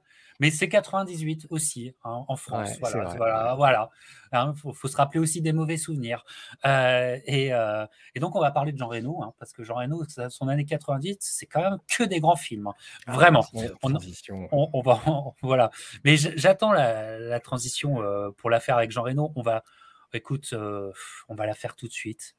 J'ai notre notre invité qui est toujours pas là, mais je pensais qu'il aimerait en parler. Il en peut-être il en reparlera quand il viendra. Mais euh, l'année Jean Reno continue avec ça. Oh, boum Donc là, c'est un strike. Hein. Le mec, il fait un strike. Ah, génial c'est quoi la France? Regarde Godzilla, tu verras ce que c'est. c'est ça, c'est ça. Ah, ton idée de la France? Ah, il arrive Bah allez, dépêche-toi. Ah, c'est The Lickers Ah, bah, je suis désolé. Je, ne peux pas blairer The Lickers TV. Euh, il le sait. Pourquoi. Je vais devoir ah partir. J'attends qu'il arrive pour partir. Samir, dis pas ça déjà que quand, quand il vient chez moi, entre lui et moi. quand il vient chez moi, c'est tellement le, le poil à gratter que euh, toute ma commu, euh, il y a une partie de ma commu qui le déteste. Parce qu'il vient. Non, moi je l'aime bien, moi, je l'aime beaucoup, je l'adore. non, mais dis la vérité, Samir. J'adore ces shows là. Il, m'a mis un plan pour le Steven Spielberg, je lui en veux à mort, c'est tout. Voilà, voilà, voilà, et voilà, c'est ça. Il va venir très très vite parce que c'est aussi un, c'est un teigneux, hein, The Licker. Ça, il n'aime pas trop qu'on lui parle. ouais, mais c'est génial. On a fait, enfin, si vous aimez la, boxe avec, euh, avec John de, de The Lickers, on a fait des lives mais je pense qu'ils vont rester dans la légende de YouTube, quoi. Parce que ça dérape, mais ça dérape tellement bien que c'est génial. Bref, je vous conseille, on a des best-of sur la chaîne, euh, ça vous donnera une petite idée. Euh, donc, euh, bah, continuons donc sur Godzilla. c'est grâce à The Leakers que je te connais, Captain. Hein. Eh, tu vois, c'est en vous, en vous regardant parler de boxe, voilà, c'est grâce à lui, hein, parce que lui, il est dans la boxe aussi. Voilà, c'est et puis c'est grâce à moi que tu connais Fouad et ah, ainsi de suite. Et voilà. Tu vois, euh, c'est comme ça. C'est les liens se font. J'ai été invité il y a deux, trois jours par, un, par, un, par des, des, jeunes podcasteurs et qui ont aussi une revue de cinéma qui s'appelle euh, la revue de Tsunami. Et euh, donc, ils m'ont posé plein de questions un peu sur mon parcours et tout. Et à un moment, je sais plus pourquoi j'ai parlé de toi et je disais, Captain Crochet, ça parle de boxe, c'est un peu les cahiers de la boxe. Ah, merci. Oh, ah, c'est vrai, c'est passionnant. C'est passionnant. Vraiment, comment, la manière que tu as de, regarder, de regarder un match de boxe, bah, tu m'avais fait un cours de, de, de, mise en scène lors d'un match de boxe sur la chaîne. C'était un moment génial. Pardon. Gatti Ward. Gatti Ward. Oh, après, Samir, il allait revoir. Oui, oui, j'ai revu. Ah, bah oui, tu rigoles. et, euh, et, et honnêtement, ça donne des émotions fortes. À la fin, tu as des émotions que euh, la même émotion qu'un grand film humaniste et tout ça. Voilà. Émotion que tu n'auras pas après Godzilla, par contre. Là, là tu ne peux pas atteindre ce niveau-là. Et ben, je vais vous dire, moi, mon souvenir. En 98, ce film-là, il arrive à la rentrée 98 en France. Je crois même qu'il arrive en octobre. Euh, euh, vous irez vérifier. Je crois ça sortait à la Toussaint à l'époque. Voilà, Ça, doit sortir à la Toussaint. Et je ne sais pas s'il y avait un décalage avec, avec les États-Unis. je ne sais pas ça, peut-être. Mais moi, je l'attends. Mais je vais vous dire, c'était mon, mon film le plus attendu de 98 à l'époque. Je l'attendais, je l'attendais de ouf. Alors que la star est avec nous. Salut, monsieur. ah, retire tes lunettes. Va. Oh, ouais. Comment il va? Ah, putain. Ah, Hello, guys. How are you? I'm glad to be here with you. It's so nice to be here with you. the 1990 fucking way. Ah. Comment ça va, les gars? Salut, John. Ça va pas. Ça va pas. Non, ça va pas. Ça va pas. Ça va pas. Qu'est-ce qui va pas? Allez, qu'est-ce qui se passe? Allez, Tu sais, tu sais. Voilà. On réglera nos problèmes plus tard. Il, y a, un litige là, j'ai l'impression. Il y a un petit litige, mais. Hein? Il y a un dossier. Euh, par contre. Non, il n'y a pas de dossier. Non, je l'embrasse. Je l'embrasse. C'est de la joke. Mais euh, en, tout cas, en termes de dossier, euh, il y a du lourd, en tout cas chez The Leakers, chez John Alice, The Leakers TV, parce que ça enchaîne les interviews from Hollywood Californie. Ah ouais, euh, impressionnant. Ah impressionnant. J'ai vu des super invités. j'ai vu ah, Patrick Tatopoulos, parce qu'on parle de Godzilla, j'ai vu Patrick Tatopoulos, euh, formidable. Brad Furman, bah, je crois. En tout cas, enchanté, c'est cool de, de, partager ce live avec toi, parce que je crois qu'on ouais, jamais bah, réciproque, on s'est jamais rencontrés euh, directement, en tout cas enchanté. Est-ce que c'est moi qui bug Est-ce que c'est moi qui bug, les gars? J'ai l'impression, je lag un peu, non C'est bon Non, tout va bien, tout va très bien. Tout va très bien. Tout va très bien. Et donc, bravo encore pour tes, interviews que je conseille. merci à vous, les gars. Encore et encore. en plus, là, tu as fait une interview d'un jeune acteur qui est dans un super film, apparemment, euh, de Black Phone, c'est ça? C'est The Black Phone? The Black Phone? Yes, The Black Phone. J'ai entendu, j'ai entendu des critiques de Black Phone qui, euh, qui, ont très très bonnes critiques. Ah ouais? Ouais, ouais, ouais, ouais, ouais, ouais. C'est Scott Derrickson, en même temps. Scott Derrickson, c'est pas, pas un C'est pas manchot, exactement. Donc, euh, j'espère que tu nous as peut-être un petit peu écouté. On a déjà beaucoup parlé de l'année 98 et, et j'ai gardé euh, des films dont je savais que tu euh, voudrais parler avec nous, John. Donc, Alors, sache que je suis incollable sur l'année 98. Tu le sais, c'est mon année de prédilection. D'ailleurs, je vais être très méchant avec tous ceux qui seront méchants avec cette année-là parce que pour moi, c'est ce qui s'est fait de mieux dans le cinéma. entre 97 et 98, je suis un, un grand fan de cette année-là, surtout que j'étais adolescent. Euh, donc je suis complètement fan de l'année 98. C'est pour ça que je voulais être là absolument. Et avant ça, j'étais dans. On, fêtait la, fin d'année du club de boxe, donc j'ai pas du tout pu vous suivre, les gars. Donc je, veux bien savoir de, de quel film vous avez parlé déjà, ça m'intéresse. On a parlé de Festen, voilà. On a parlé de Very Bad Thing. On a parlé du dîner de con. On a parlé, euh, on a parlé de, de, plein de choses, mais il y en reste pas mal. Tu ah, vous n'avez pas parlé des meilleurs encore, ok, d'accord peut-être, ou peut-être, ça dépend des goûts. Ça dépend des goûts. Mais là, on est sur, euh, les amis, ah, il m'empêche de, tenir mon émission, mon émission Paravolo. Qu'est-ce qui se passe là hein euh, On est sur Godzilla. Donc, comme je le disais, moi, c'était à l'époque, c'était le, le, film que je voulais voir absolument. Et euh, j'étais, euh, il y avait la chanson Puff Daddy euh, qui, cartonnait. Vous vous souvenez à l'époque, même ça, ça rabâchait. On n'en pouvait plus d'ailleurs de cette chanson. à la guitare, Tom Morello, hein, pas Jimmy Page à la guitare, Tom Morello. Voilà. bref, tout était bien, mais finalement, ça reste pour moi une très très grande déception. Je conseille aussi la vidéo de Mathieu Blom sur Godzilla. Très très bonne vidéo aussi que je vous conseille. Euh, avec cette sensation qu'on est passé à côté d'un d'un bon film. Euh, oh. et euh, à chaque fois avec euh, des prises de parti que je comprends pas vraiment, notamment sur la direction d'acteur. Vraiment, notamment. ça fait partie de ces blockbusters que, où, les personnages me sont détestables. Celui que je préfère, c'est Jean Reno, tu vois. Tu vois, qui, qui, fait le français de service. et normalement, enfin, je supporte pas ça, tu vois, cette, cette vision-là. Enfin, Godzilla, euh, c'était quand même assez impressionnant en termes d'effets spéciaux, etc. Mais, mais pour moi, ça, ça, garde le goût d'une déception. Euh, Fouad. Comme, toi, pardon, comme toi, j'ai vu en salle. Et je l'attendais, je l'attendais parce que on l'attendait euh, fort. Hein. Euh, Roland Emmerich, Dean Devlin, leur prod après après Independence Day, bon c'était leur blockbuster deux ans après Independence Day. Et Godzilla, moi j'avais jamais vu de Godzilla à l'époque. Hein, le monstre japonais. Hein, J'avais jamais vu de Gojira, hein, comme ils disent en japonais. Et bien sûr, j'y allais, voilà, j'y allais avec enthousiasme, quoi. Hein. Et j'ai pris une grosse, grosse douche froide en fait. J'ai été, j'ai été déçu. J'ai été déçu. C'est l'exemple type du film sur-hypé, survendu, surmarketé. Il y avait, je me souviens des publicités. La, size does matter. Il y avait des, panneaux partout. Et en fait, ma plus grosse déception, parce que le film est fun quand même. Il y a des, belles scènes, il y a des scènes d'action, euh, il y a des effets spéciaux plutôt réussis. Bon, il y a quand même, euh, tu as à manger quand même. Hein, c'est pas non plus. Euh, moi, je me souviens. Hein, et alors, désolé parce que John, tu as reçu Patrick Tatopoulos. Et, moi, vraiment, ma plus grosse déception, c'est le design du monstre. Quoi. C'était son design. Alors, je me souviens des propos de Patrick qui disait que ce qui était important dans son travail, c'est la forme, hein, la, la, shape, et qui travaille beaucoup il privilégiait la forme de ses designs, et ça, je trouvais ça très intéressant. Là, la forme du monstre, elle est là. Il y a les contours, il y a la forme, mais j'ai été simplement déçu par le look. Euh, moi, par exemple, moi, j'aime pas sa tête. Là, il, a une tête de gros chien. En fait, euh, c'est, euh, il est ni méchant ni attendrissant. Je le trouve assez neutre en fait comme monstre. Et donc, j'ai été déçu de ma première rencontre avec Godzilla, parce que c'est le premier Godzilla que je regardais en fait. C'est ça pour moi. J'en attendais mmh énormément en fait. C'est principalement ça qui m'a qui m'a un peu refroidi. Ouais. Et toi, Samir? Moi, je me souviens très très bien de cette année-là. Je me souviens très très bien de la bande-annonce, de, de, de, de, la promotion de, ce film.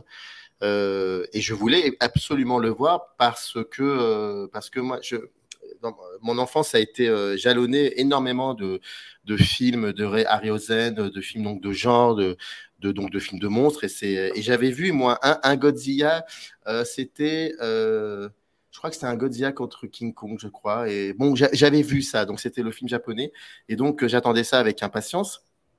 Et, là, je vous dis exactement ce que moi j'ai ressenti à l'époque.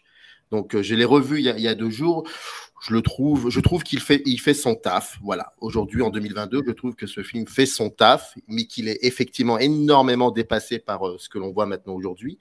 Mais bizarrement, je lui trouve un peu plus de poésie que, que, certains films qui se font aujourd'hui. Mais à l'époque, je me souviens très bien d'avoir euh, bah, rejeté le film parce que euh, 98 est vraiment une très, très, très bonne année en matière de cinéma. Et moi, je sais qu'à cette époque-là, je commençais parce que je, travaillais dans la, critique, à avoir la possibilité de voir énormément de films qui venaient du monde entier. Et parce que les projections presse, c'est gratuit. Donc, je voyais énormément de films qui venaient du monde entier. Donc, je, voyais aussi de, des cultures complètement différentes. Et je voyais aussi que le monde entier pouvait vivre sans les États-Unis d'Amérique. Et en fait, euh, le film, euh, comme le film Independence Day ou comme celui-ci, il y a un peu de cela. Et il y, a beaucoup de cela aujourd'hui, je veux dire. Mais, euh, mais à l'époque, donc, j'ai rejeté ce film parce que ça commençait à m'insupporter, cette, euh, cette manière de voir le monde, c'est-à-dire de le voir de manière compartimentée, tu vois. C'est-à-dire que nous sommes là, on est entre nous et il n'y a rien autour. Et et à l'époque, j'ai rejeté ça parce que je, disais, ça contre, enfin, j'avais d'autres exemples de films qui contredisaient ce, ce, rapport au monde. Et, euh, et moi, j'ai besoin de, j'aime bien quand un film me dit que il a besoin du monde aussi pour exister. Et donc, c'est pour ça que, à l'époque, j'ai rejeté violemment ce genre de film-là parce que ça m'a, ça m'a supporté. Je l'ai revu il y a quelques jours. Et, paradoxalement, euh, mais c'est parce qu'entre 98 et maintenant, il, y a eu une pléthore de films de ce genre, et ben, je lui trouve une certaine poésie très maladroite. Et, euh, le coup du le, rapport au monstre aussi, j'aime beaucoup cette idée-là. Euh, et, c'est un film qui, a toujours le même canevas, c'est-à-dire que quoi qu'il arrive, en fait, ce sont pas des films de monstres, quoi que ce soit. Ce sont des films de, c'est des espèces de comédies du remariage, parce que dans chaque, dans toujours, il dans ce genre de film, il y a toujours un, peu, un personnage A qui a un problème conflictuel avec un personnage B. Et c'est grâce au monstre que le personnage A va pouvoir se réconcilier avec le personnage B. En fait, ces films de monstres, sont de très très belles comédies du remariage.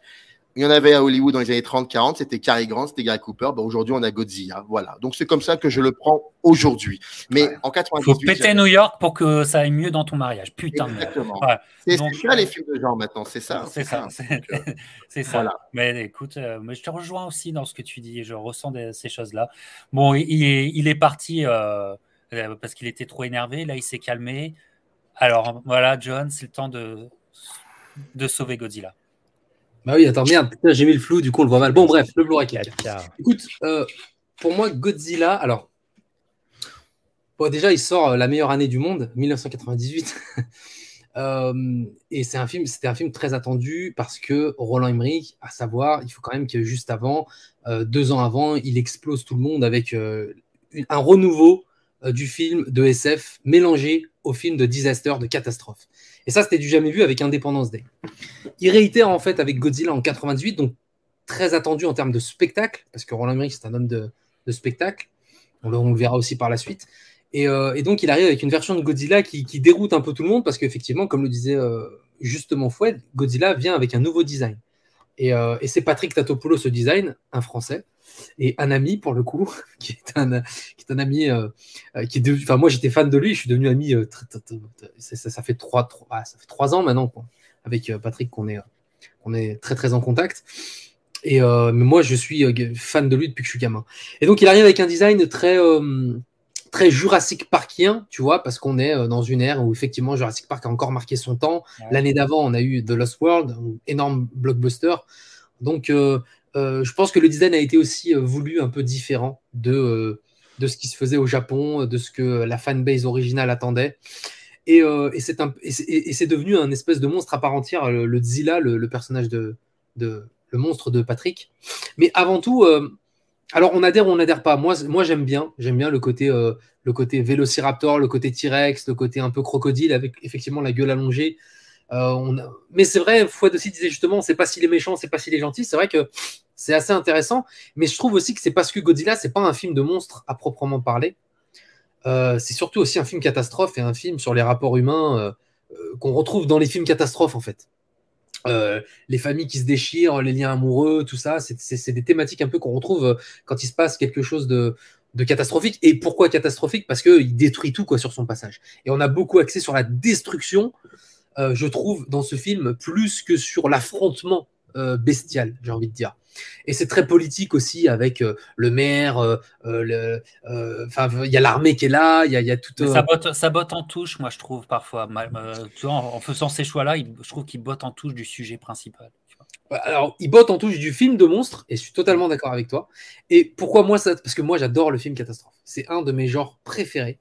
Euh, et, parce que j'ai été nourri à ça juste avant avec euh, le pic de Dante, Volcano, euh, le, et, la même année Armageddon et Deep Impact qui sortiront. moi, je suis très friand de films catastrophes depuis que je suis gamin. Et, donc, en termes de spectacle, moi j'ai pris. On en parler, on va en parler. Ouais, voilà en termes de spectacle, j'ai pris une claque énorme quand j'étais au cinéma. Euh, pour le coup, les effets spéciaux à l'époque étaient, euh, étaient, très cool, vraiment, vraiment très cool. Je l'ai revu dernièrement aussi, comme vous, et d'ailleurs parce que je me suis acheté la version 4K. D'ailleurs, il est disponible euh, sur Netflix. Hein, c'est un, Master 4K hein, qui est mm. diffusé en, streaming, donc c'est très agréable à, regarder. Et je trouve que c'est un film qui a, super bien vieilli avec le temps. Et comme disait justement Fouette, il y a beaucoup de poésie dans ce film. et c'est peut-être aussi notamment parce qu'on ne sait pas si le monstre il est gentil ou méchant. Il y a une espèce, il y a une certaine sympathie. On a une empathie envers ce, cette créature, euh, même envers ses peut-être ses petits. Enfin, y a... Après, je trouve que dans la dernière partie, on part un peu en vrille sur le, sur, le film avec les, le côté Vélociraptor à la Jurassic Park, tout ça.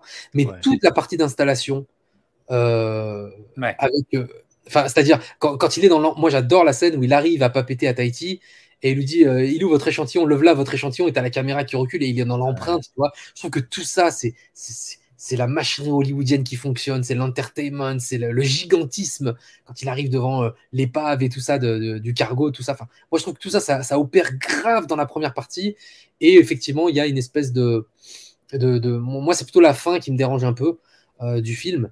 Euh, mais le spectacle est là à revoir. Franchement, moi, c'est un, un, de mes films préféré de 1998 et pas, pas seulement parce que c'est Patrick, hein, euh, mais parce que, euh, parce que j'aime beaucoup Roland Emmerich. Voilà, il fait partie, euh, il fait partie de mes réalisateurs préférés avec Michael Bay par exemple, tu vois. je le retrouve assez, pas mal de similitudes aussi. Mais voilà, Godzilla, c'est un, c'est un blockbuster pour moi. Je sais, je sais qu'on n'est pas d'accord là-dessus, Captain. Je le vois. Non, non, non, mais non, moi, en fait, si vous voulez du fun, de l'entertainment, de l'Hollywood à foison, des, des gros, euh, comment on appelle ça, euh, tu sais, des trucs très manichéens, euh, des, gros, des grosses ficelles, et mais vous voulez juste vous éclater, vous regardez Godzilla 98, et franchement, vous devriez trouver votre compte. Voilà. Mais j'ai encore du plaisir à regarder, mais moi, je, reste sur ma position. C'est un très mauvais casting. Le couple principal, comment avoir de l'empathie pour eux? Broderick n'y est pas dans ce film-là. Je l'adore dans Ferris Bueller, mais alors là, dans Godzilla, laisse tomber. Je veux lui mettre des pains. Et la, la blondasse, je veux la foutre à l'eau. Tu vois? Donc, donc, ah, Ils sont à l'eau, hein, tout le long du film. Ouais, ouais, non, mais, mais je la pousserai encore un peu plus, tu vois. Et, euh, et non, c'est pour moi, c'est impossible, quoi. Je veux dire, il rate le film avec euh, cette histoire, euh, ce nœud-là. Ça m'a ça, m'a toujours gonflé. Puis en, concernant Emmerich et, et B, je les aime bien. Je, préfère B à Emmerich parce que politiquement, Emmerich, je le trouve c'est un mec qui est. Je, sens des trucs euh, pas clairs. Euh, il, vois, vit moins bien, il vit moins bien que Bay, en tout cas, en termes de réalisation et notamment. Michael Bay aussi, hein, tu sais, un capitaine, il y a des films de Michael Bay où c'est politiquement, c'est compliqué aussi. Hein, ah ouais, ouais, mais c'est bourrin, mais mm. c'est franc. Il y, a une, certaine. Ah oui, euh, ah, c'est très franc chez Michael Bay. Il le dit d'ailleurs, les films, ça parle même. Mais tu sais, Mathieu Broderick, c'est un anti-héros à la base. Hein. C'est pour ça que dans Godzilla, ça fonctionne mal casté. Pas. Ça fonctionne pas. Ça fonctionne pas. Mathieu Baudric, c'est Wargame, c'est Ferris Bueller, c'est un anti-héros. On n'utilise pas. Et, et, il est complètement perdu. Il n'a même pas la diction, la posture d'un personnage qui pourrait jouer dans ce genre de film. C'est très troublant, en fait. C'est très troublant. C'est vrai. pour ça que ça fonctionne pas. Effectivement. Allez, on continue sur euh, d'autres sélections de 1998. Euh, voilà, on, va là on est sur du, euh, sur du high level, mais on va aller sur un film. J'ai envie d'avoir votre avis.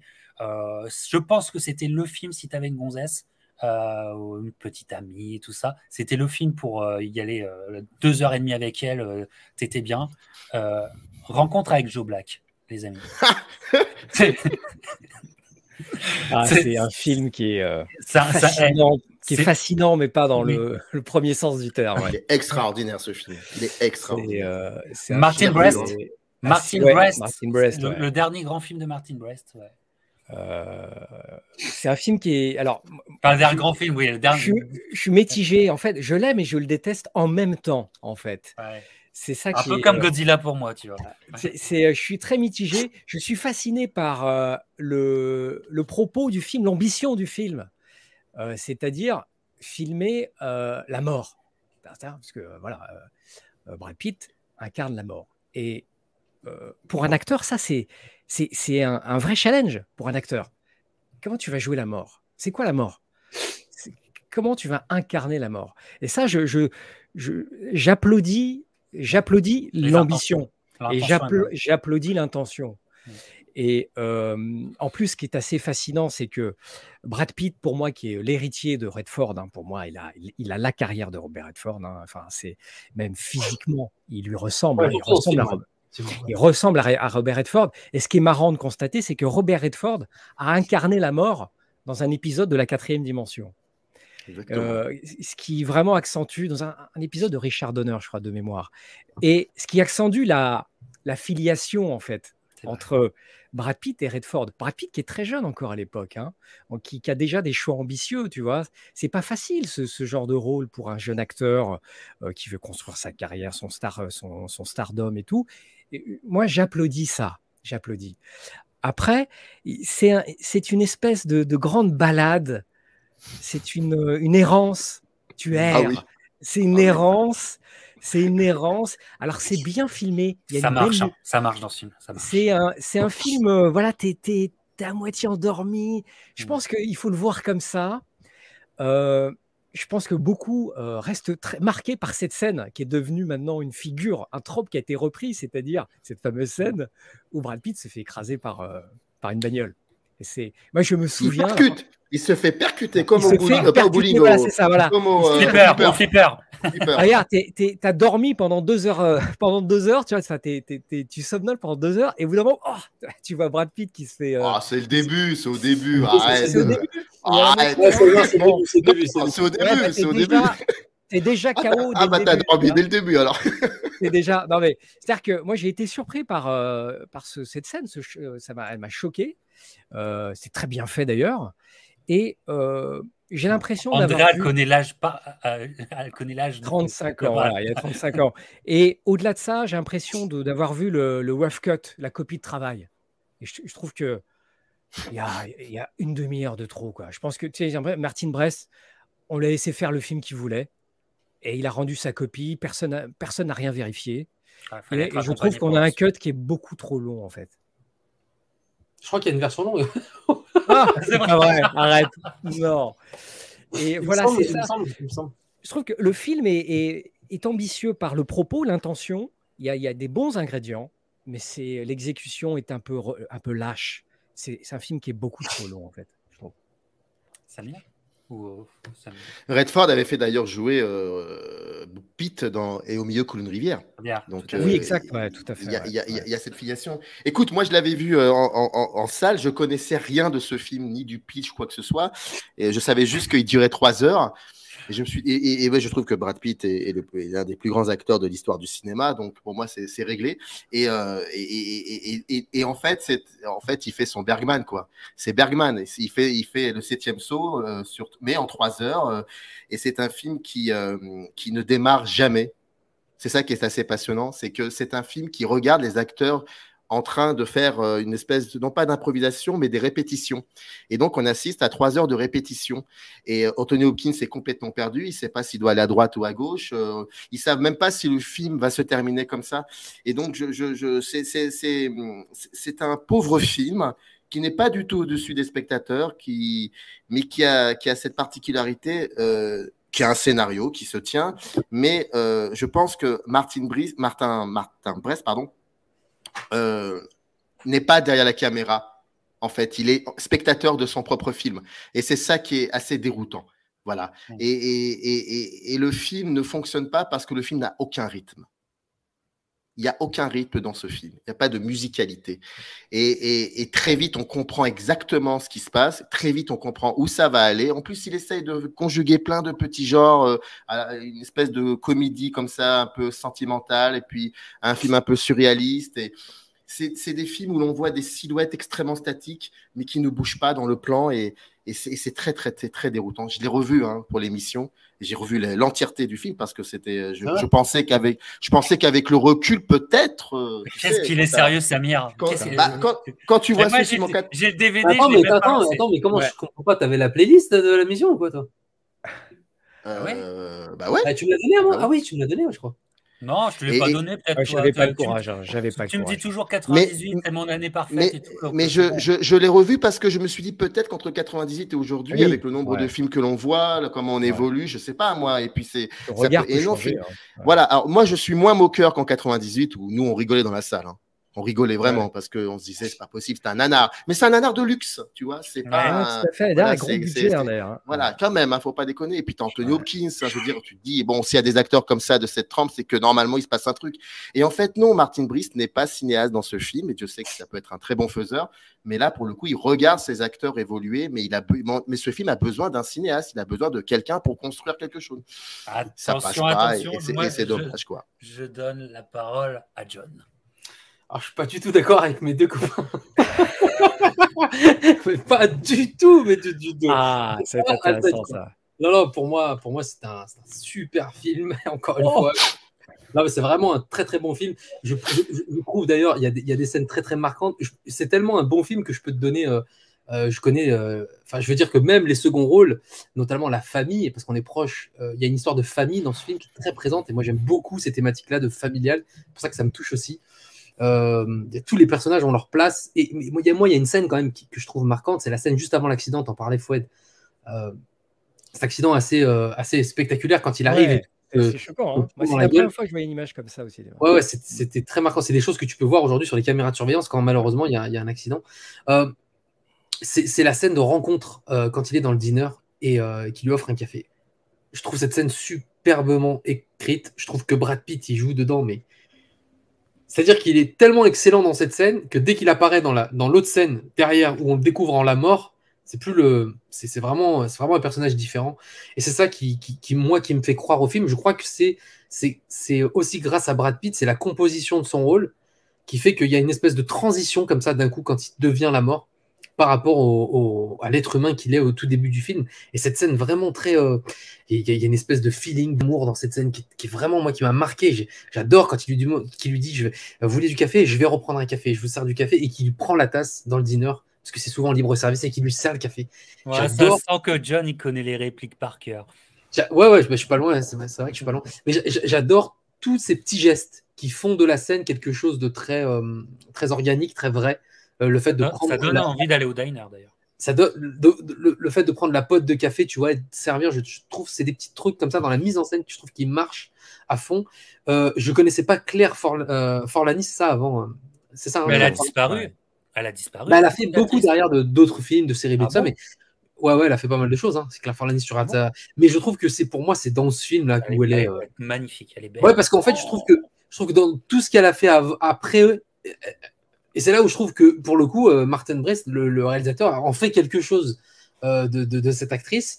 Il y, y, y, a un côté aussi Roméo et Juliette dans ce film, une thématique où, alors, assez différente, mais ce côté très famille où effectivement il y a que le père qui sait qui il est et qui veut pas qu'il touche à sa fille et du coup il y a une espèce de, dualité comme ça avec le, père. Moi c'est des thématiques qui me plaisent beaucoup. Le fait aussi que euh, l'homme il doit plaire au père pour avoir la fille, ce genre de choses. Mais là c'est la mort, donc c'est des, choses qui, me plaisent assez. Et je trouve Anthony Hopkins, en tout cas la composition, enfin le, duo Anthony Hopkins, parce que ça, devient un buddy movie en fait, qui est assez intéressant.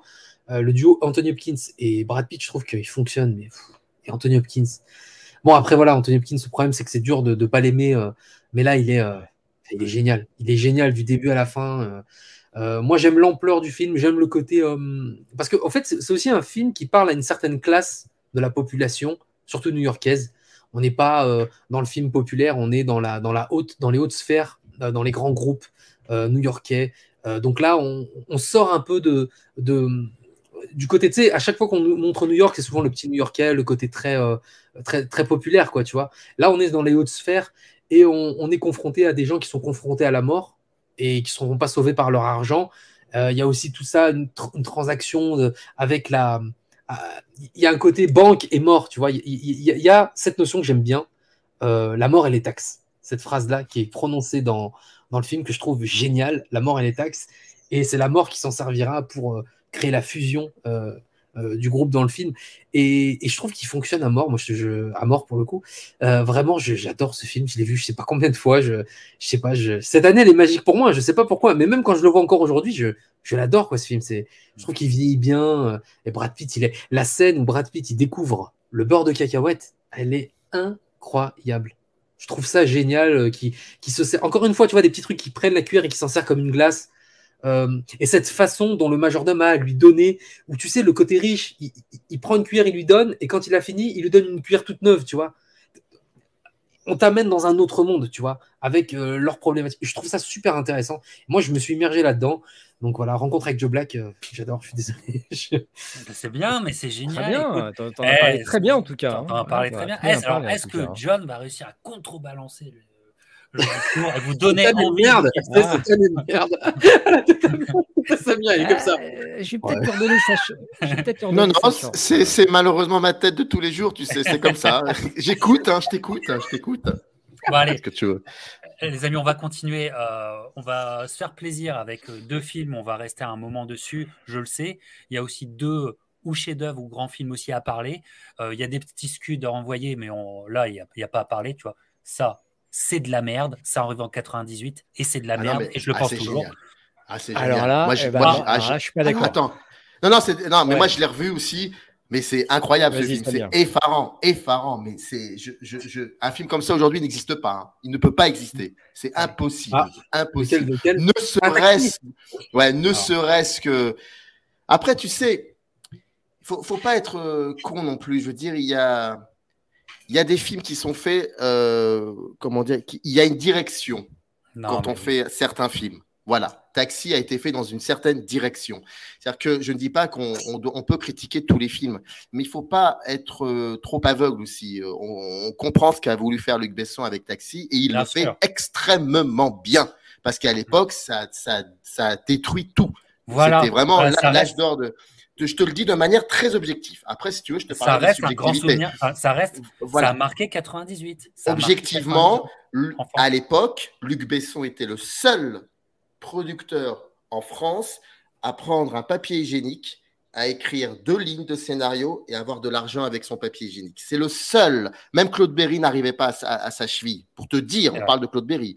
Donc, objectivement, c'est un film important qui a malheureusement, et là je suis dans la subjectivité, euh, engendré euh, des, héritiers et catastrophiques. Maintenant, subjectivement. Un remake aussi catastrophique. Aussi. Mais c'est marrant parce que quand tu vois le film, moi, il y a un truc qui me qui, est juste incroyable. Bon, il n'y a pas de scénario, mais on s'en fout. on sait, Besson, il n'y a pas de scénario. Et puis, ce qui, qui importe le plus, c'est de filmer euh, l'action, de filmer l'action, mais au sens, de filmer le mouvement. Ça, c'est quelque chose qui, qui, le passionne. Et c'est pour ça que je trouve qu'il faut revoir, à mon avis, euh, Subway, Le Grand Bleu et euh, le premier film, Le Dernier Combat, parce qu'il y a je suis pas très sensible, mais il y a des choses, il y a des choses avec ces films-là, il y a des choses. Bon, bref. Et, mais, mais, mais par contre, Luc Besson ne sait pas écrire un personnage féminin. Et le pire, c'est que le personnage féminin dans Taxi, c'est juste effarant. Il y a quand même une scène où Samina Seri, euh, on, peut, on peut dire ça comme ça, baise littéralement Marion Cotillard debout dans une espèce de, salle comme ça, annexe et tout. Il le fait vite. Enfin, je veux dire, c'est. Voilà il le fait vite. Prends il le fait vite. merde. Il le fait vite comme ça. Mais c'est incroyable. Et le personnage féminin est, complètement. Enfin, je veux dire, un film ne peut pas être uniquement qu'une succès. Même chez, euh, Michael Bay ou Roland Emmerich, il y a quand même des, envies de dire des choses de la société, qu'on le veuille ou non. C'est, c'est, Même chez Zack Snyder, pour te dire. Encore, Snyder, c'est différent. Mais ce que je veux dire par là, c'est que là, dans Taxi, si tu veux vraiment t'installer et essayer de comprendre, parce qu'un film dit toujours quoi que ce soit de la société, n'importe quoi. Mais là, ce film là pour le coup de extrêmement creux, vide, misogyne, tout ce que tu veux. Et je me posais la question. Et d'ailleurs, c'est le coup, c'est ce qui a fait que plus ça s'est enchaîné et, puis ça a donné des héritiers qui finalement n'ont pas, pas, pas donné suite. Mais euh, autant c'était un film important à ce moment-là dans comment produire, créer un film à l'époque. Et puis, euh, mais ça n'a pas tenu. Et puis les personnages, euh, enfin, c'est impressionnant de, c'est incroyable. C'est c'est c'est comment te dire c'est suramplifié constamment suramplifié c'est impressionnant. J'étais effaré devant ce film. Je dis, mais incroyable qu'il ait pu faire un truc comme ça. Incroyable qu'il ait pu filmer ça comme ça. Pu. C'est un film dans lequel les hommes n'ont pas des grosses bites, mais des grosses voitures. Voilà, c'est ça. C'est des hommes qui ont des grosses voitures. Et ça montre ça. Bon, moi, bah, pourquoi pas. Moi, j'aimais bien la BO. Hein. La BO, par contre, elle est extraordinaire. je te le dis de manière subjective. Hein. Elle n'a pas, pas vieilli, cette BO, par contre, pour le coup.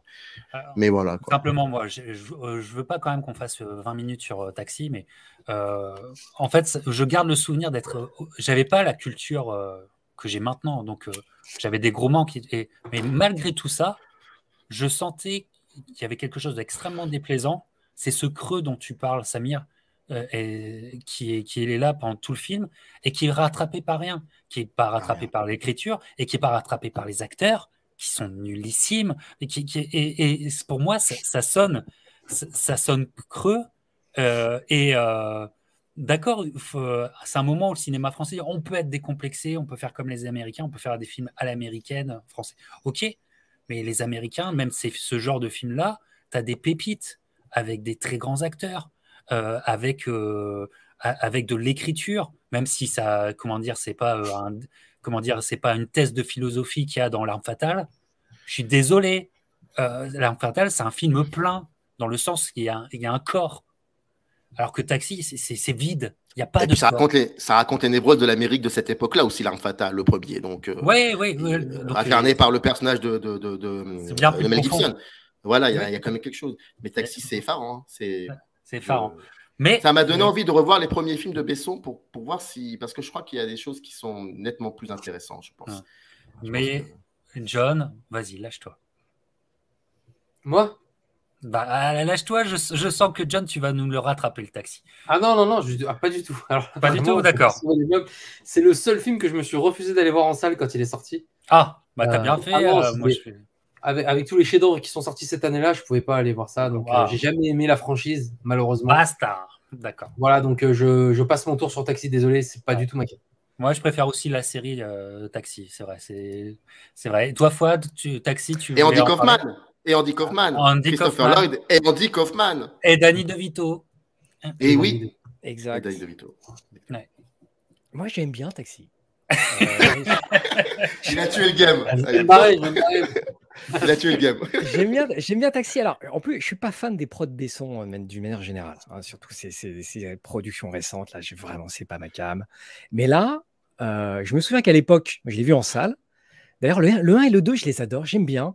Et je, me rappelle qu'à l'époque, hein, tu disais ça, Samir, c'était une proposition plutôt fraîche et nouvelle dans le paysage français.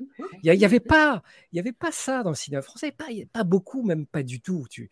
Et ça, ne serait-ce que la fraîcheur de la proposition, ça m'avait attiré. Samina Seri, un taxi, Marseille. Moi, le concept d'un chauffeur de taxi, qui a un taxi qui va super vite, j'adore ça me plaît, quoi, en fait.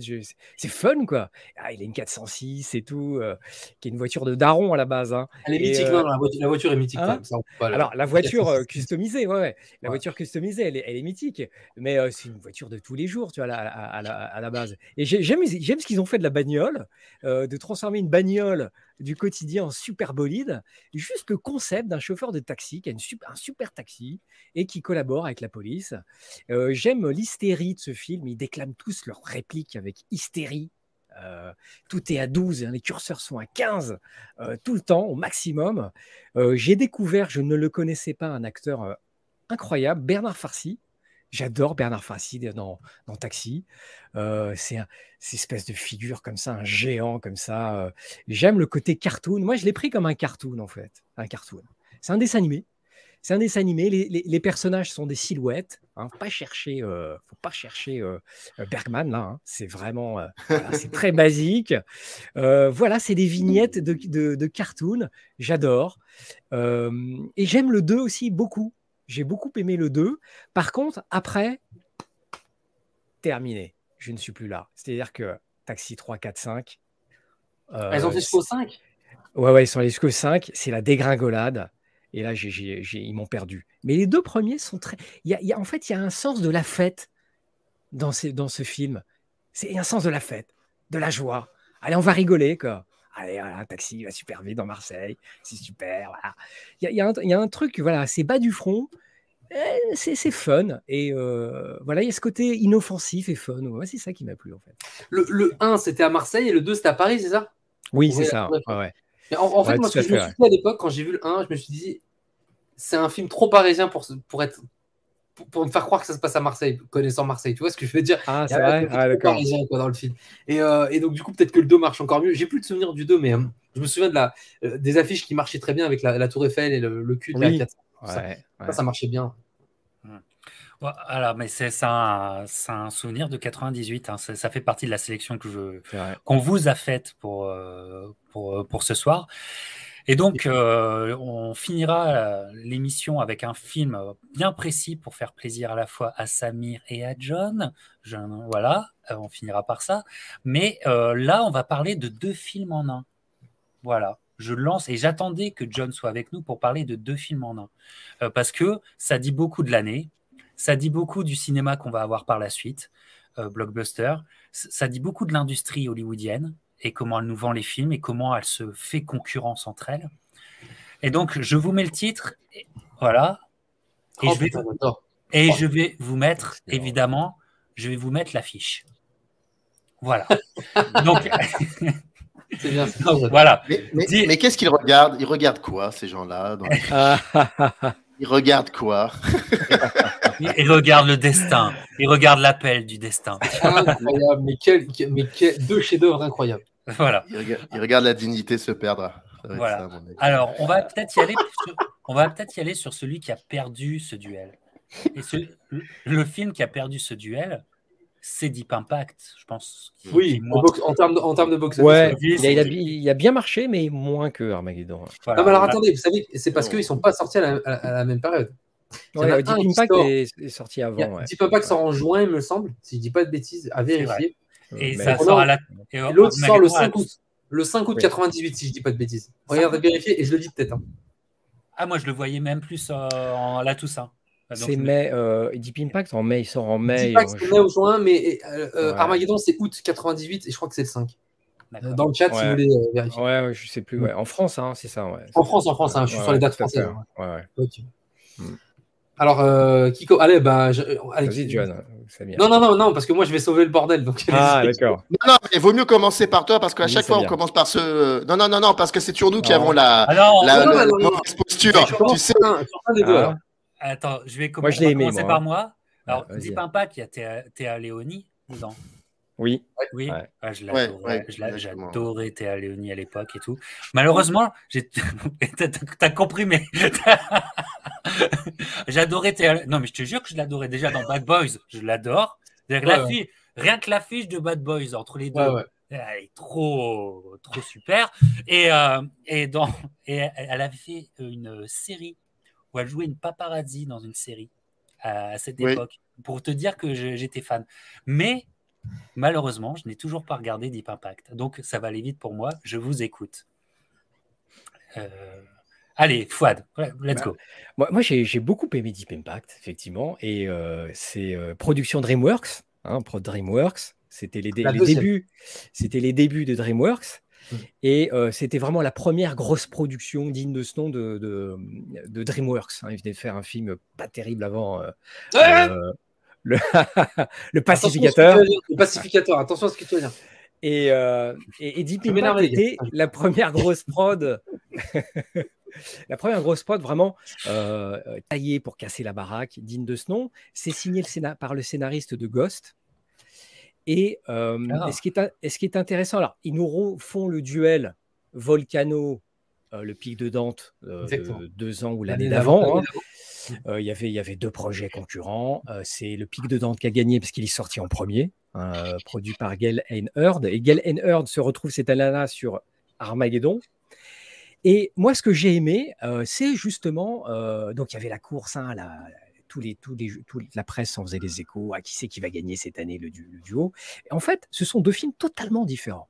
Et moi, ce que j'ai aimé dans Deep Impact, c'est le côté, bon, tu sais que c'est la fin du monde, qu'est-ce que tu vas faire? Qu'est-ce que tu, qu'est-ce que tu fais? C'est un, un, vrai sujet, quoi. Et alors, c'est, adapté, c'est inspiré d'un film de Stanley Kramer qui s'appelle On the Beach, euh, et, euh, un film des années 60, 50 ou 60, je crois. Et j'aime, j'aime cette approche low-fi du blockbuster. Hein. On ne se sort pas les héros musclés, etc. Non, c'est un film choral avec des familles. Moi, j'aime beaucoup l'arc entre Théa Léonie et son père, euh, Maximilian Schell.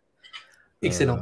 C'est moi, c'est l'histoire qui m'a euh, qui m'a vraiment le plus ému. Quoi, hein. C'est voilà, c'est la réconciliation entre un père et, et, sa fille. Et moi, c'est ce côté-là sentimental, émouvant. Qu'est-ce que tu fais? Qu'est-ce que tu vas faire de tes journées si tu sais que le monde s'arrête à tel jour, telle heure? C'est une vraie question, ça, putain. Et, j'aime comme le film, euh, voilà, euh, raconte ça.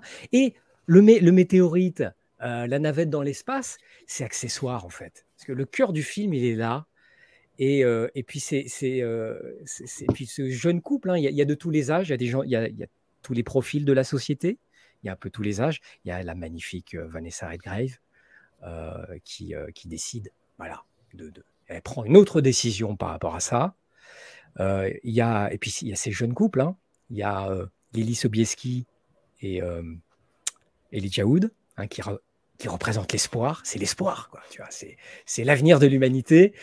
Et voilà, moi, c'est, c'est ce qui m'a touché. C'est, c'est ce film choral qui pose la question qu'est-ce que tu vas faire de tes journées si tu apprends que la fin du monde approche et euh, c'est un film qui, tu parlais de la famille, hein, John, tout à l'heure, et c'est un film qui aborde beaucoup cette question-là, la cellule familiale.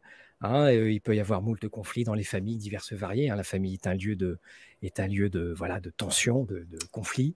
Et c'est intéressant de voir que, voilà, c'est en même temps, c'est dommage de voir que, voilà, que le, drame devient, le drame devient le catalyseur de, de réconciliation. Puis il y a des beaux plans, quoi. Maximilian Schell et sa fille Théalonie, il y a un tsunami qui arrive. Ah, la fin, c'est incroyable. Voilà, qu'est-ce qu'ils font? Ils se prennent dans les bras. Voilà, c'est tout ce que tu as à faire, quoi. Et, voilà, moi, c'est repris, repris dans Rogue One un peu.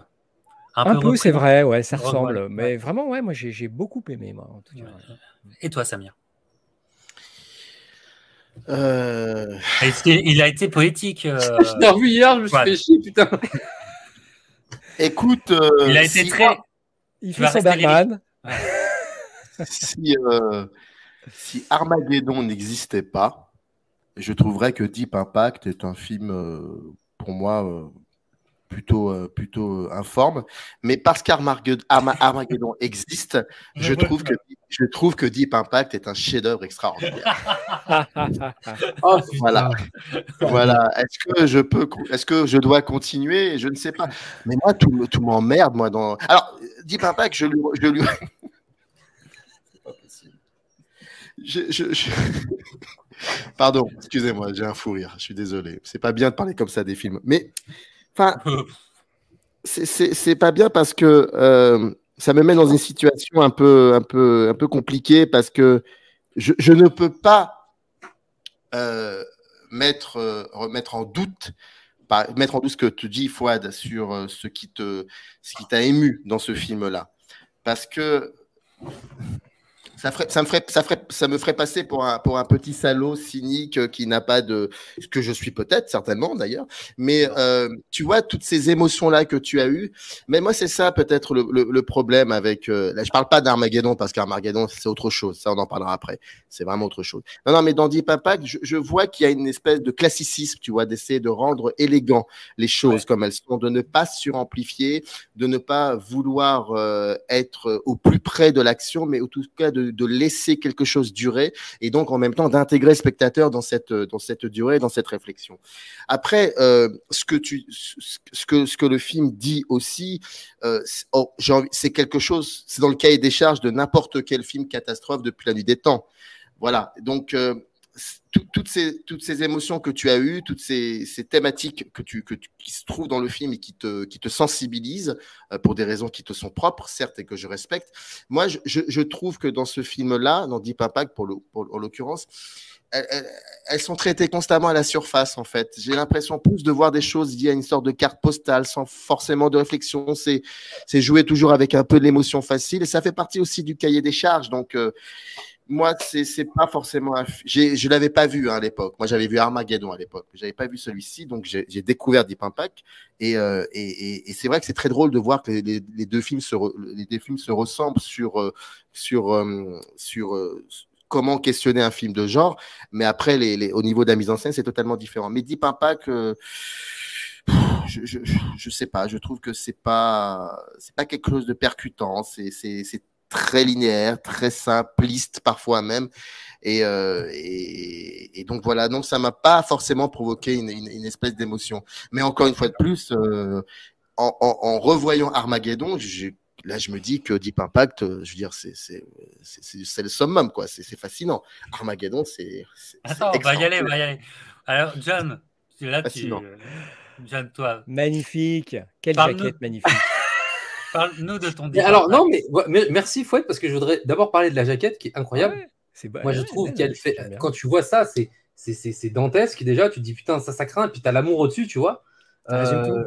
Euh, ça résume tout, effectivement. Et j'aime bien le nom Deep Impact. Je trouve que euh, l'impact profond, je trouve qu'il y a un truc qui résonne sur euh, effectivement les personnages, sur en fait sur bah, la, euh, l'impact d'un drame dans nos vies comme ça. Tu vois, j'aime beaucoup. Je pense que c'est là-dessus. Euh, tu l'as très bien dit tout à l'heure, fois en début, c'est euh, la deuxième grosse production DreamWorks. La, la, première étant le magnifique Pacificateur, un autre film, mais bon, 97, il faudra qu'on fasse avec 97. J'adore. moi, j'adore, encore une fois, je vais parler de l'ouverture des films, mais j'adore l'ouverture de ce film parce que dans l'ouverture de ce film, ça commence comme un espèce de film assez. Euh, une espèce de comédie romantique avec la musique de James Horner, le regretté de feu James Horner, et ce thème qu'il met tout le temps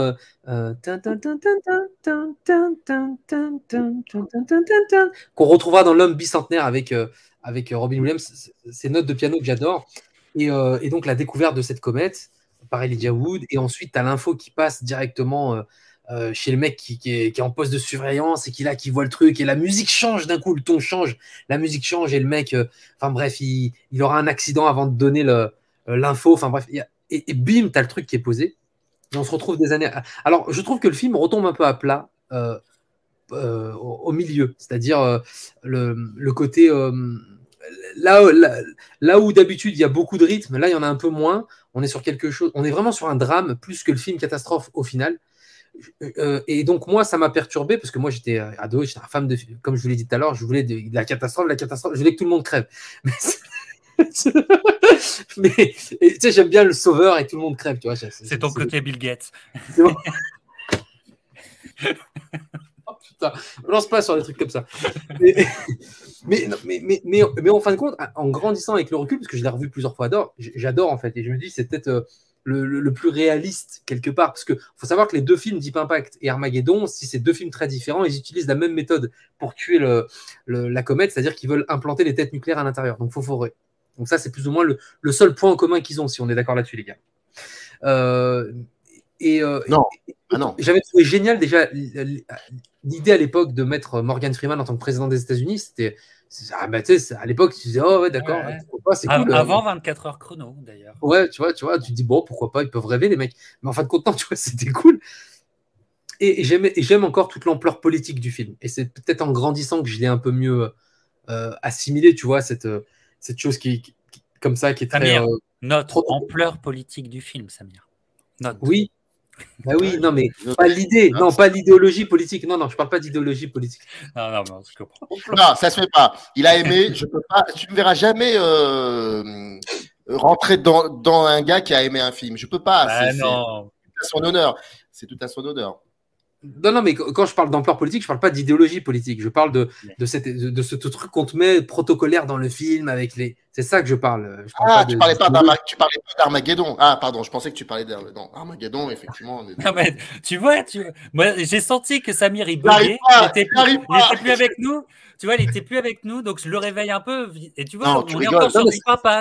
en fait, ça pose des questions très simples. Politiquement, en fait, il y a quelque chose, dommage, il faut quand même pas, qui, qui, est assez simple dans le film. Il y a une idée politique qui est assez simple. C'est les gars, on va tous crever, il va falloir faire un choix. Qui vit, qui meurt. Je trouve que ça, c'est très intéressant. Parce que comme le disait Fouette tout à l'heure, c'est euh, il te reste quelques temps à vivre, qu'est-ce que tu vas foutre en fait? Qu'est-ce que tu vas faire? Et là, en fait, on te met au pied du mur en disant, hé mais les gars, de toute façon, il y, en a, qui vont vivre, il y en a qui vont crever. Et je trouve que ça, c'est angoissant euh, et, ça, dit quelque chose euh, de très vrai sur, sur, le monde dans lequel on vit. C'est qu'il faut faire un choix à un moment donné. Je trouve ça, je trouve, même si c'est survolé, parce que c'est le genre de film qui, qui, devrait, aux grandes dames de, de, Samir, durer deux heures et demie. Bon, là, c'est réglé. D'accord. Ah, il a, t'as vu, il a attaqué. Je peux attaquer moi aussi. Ça fait deux heures que je me retiens. Ça fait deux heures que je me retiens parce que je suis, je suis de fils de bonne famille, tu vois. Donc, euh, hein, familia, comme on dit chez nous. Non, non, non, mais bon, d'accord, ok, ok, d'accord. Allez, fini.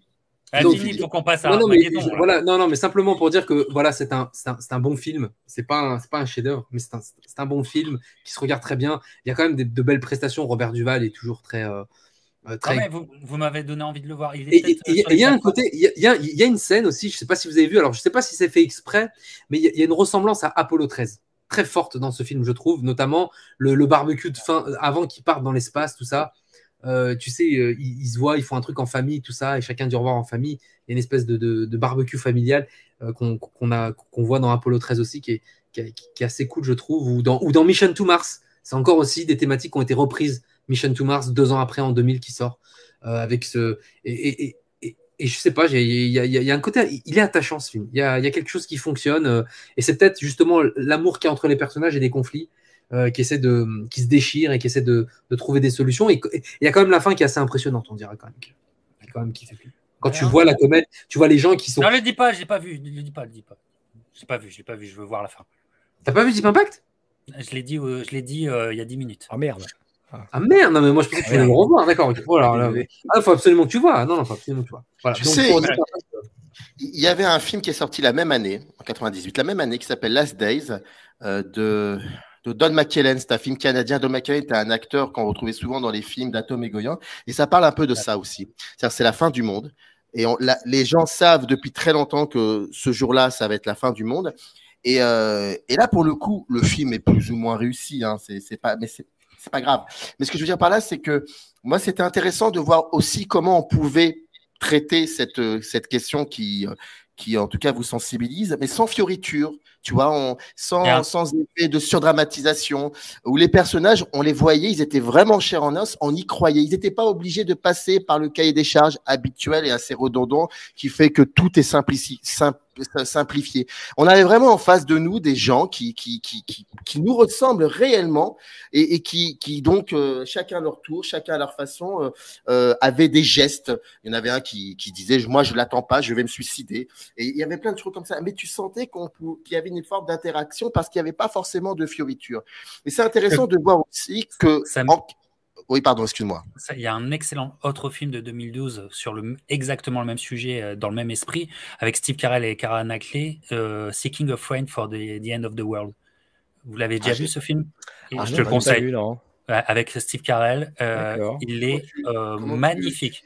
Tu, dis comment? C'est comment ça C'est rechercher Seeking a Friend for the End of the World. Oui, je me souviens, je l'ai vu ce film. C'est un film des années 2000, ça Ouais, 2012. 2012, ah ouais, d'accord. D'accord. Et c'est exactement le même ton, etc. Euh, euh, donc euh, voilà. on va aller sur le moment, sachant que Samir venait, Fouad et John venaient, c'est le moment de l'émission, arrive enfin. Après, on parlera de deux autres très grands films pour finir l'émission. Mais le moment Armageddon est là. Il est enfin là, le moment Armageddon. Et donc, donc là, c'est, euh, vous pouvez y aller. Il peut avoir du sang. Je peux, je peux euh, distribuer les battes de baseball s'il y a besoin, etc. Moi, je vais vous dire, ce film-là, c'est un film. Bon, voilà, c'est voilà, c'est le retour d'Aerosmith aussi, Liv Tyler aussi. Euh, on, on adore, mais comme beaucoup de films de Michael Bay, J'y vais avec envie, j'y vais avec entrain. Euh, j'ai dit, je suis d'accord, Michael, je, me mets en disposition Michael Bay, et pourtant, et pourtant, je n'arrive jamais à finir le film. oh putain, c'est la fin de dire. Je n'ai jamais ah fini ce film. Mais c'est même pas de la mauvaise volonté. Enfin, c'est même pas, euh, que j'ai une euh, rage ou une colère contre le film. Hein. C'est que, non. Mais tu sais, je suis déjà allé voir, par exemple, Transformer 3, je suis allé au cinéma je suis parti avant la, euh, ah fin. C'est trop, quoi. Euh, il y, a plein, eh, il y a plein de films de Michael Bay comme ça, je suis parti avant la fin. Et Armageddon, avec euh, les trois body. C'est lui qui a fait le film avec les trois ah, oui, celui-là, non, celui-là, il est vraiment excellent. Il y a un truc, hein, celui-là. Hein. Il y a un truc. Pain and Gain, ouais. Pain and Gain, non. Pain and Gain, ça, c'est différent. Et, Dès qu'il fait un film, voilà, dès qu'il fait un film qui n'est pas d'action, pas de catastrophe, vous l'encensez. Qu'est-ce que mais tu sais, tous les films, tous les films sont des films d'action parce que à partir du moment où on lance un plan, on dit action. Donc tous les films sont des films d'action. donc ça, on règle le problème tout de suite. Voilà, déjà. Putain, eh, le cinéma français, c'est du cinéma d'action, donc oh putain. Eh, je peux t'en citer quelques-uns. Hein, il n'y a pas de problème. Hein. Mathieu Amalric, euh, acteur d'action. Waouh, c'est une découverte. Ah, il, a fait un, il a fait un James Bond. Bah, tu l'as jamais vu dans le James Bond? Le plus mauvais, mauvais personnage antagoniste de l'histoire de James Bond. Et donc, comment je me suis disputé quand il, quand il tombe des escaliers? Putain, ah, là, pour le coup, Michael Bay, il peut être oublié parce que franchement. Ah, ça. Mais bon, là, on parle de Armageddon. Donc, en fait, je suis assez neutre. Hein. Moi, là, je ne m'implique pas. Euh, je finis ah, mais déjà, toi, tu n'as pas le droit d'en parler. À partir du moment où on ne finit pas une œuvre, je pense que c'est. Voilà. Je crois Que... ouais, c'est chaud, chaud, quand même. Ouais, c'est compliqué. Hein. C'est compliqué. Donc, moi, moi, je l'ai surkiffé à sa sortie. C'est ah, ah l'événement. Euh, j'aimais ah bien Samir, tu vois, mais là, Fouad, euh, peut-être venir sur un live. et, euh, j'attends le mai, j'attends le mai là, j'attends le mai.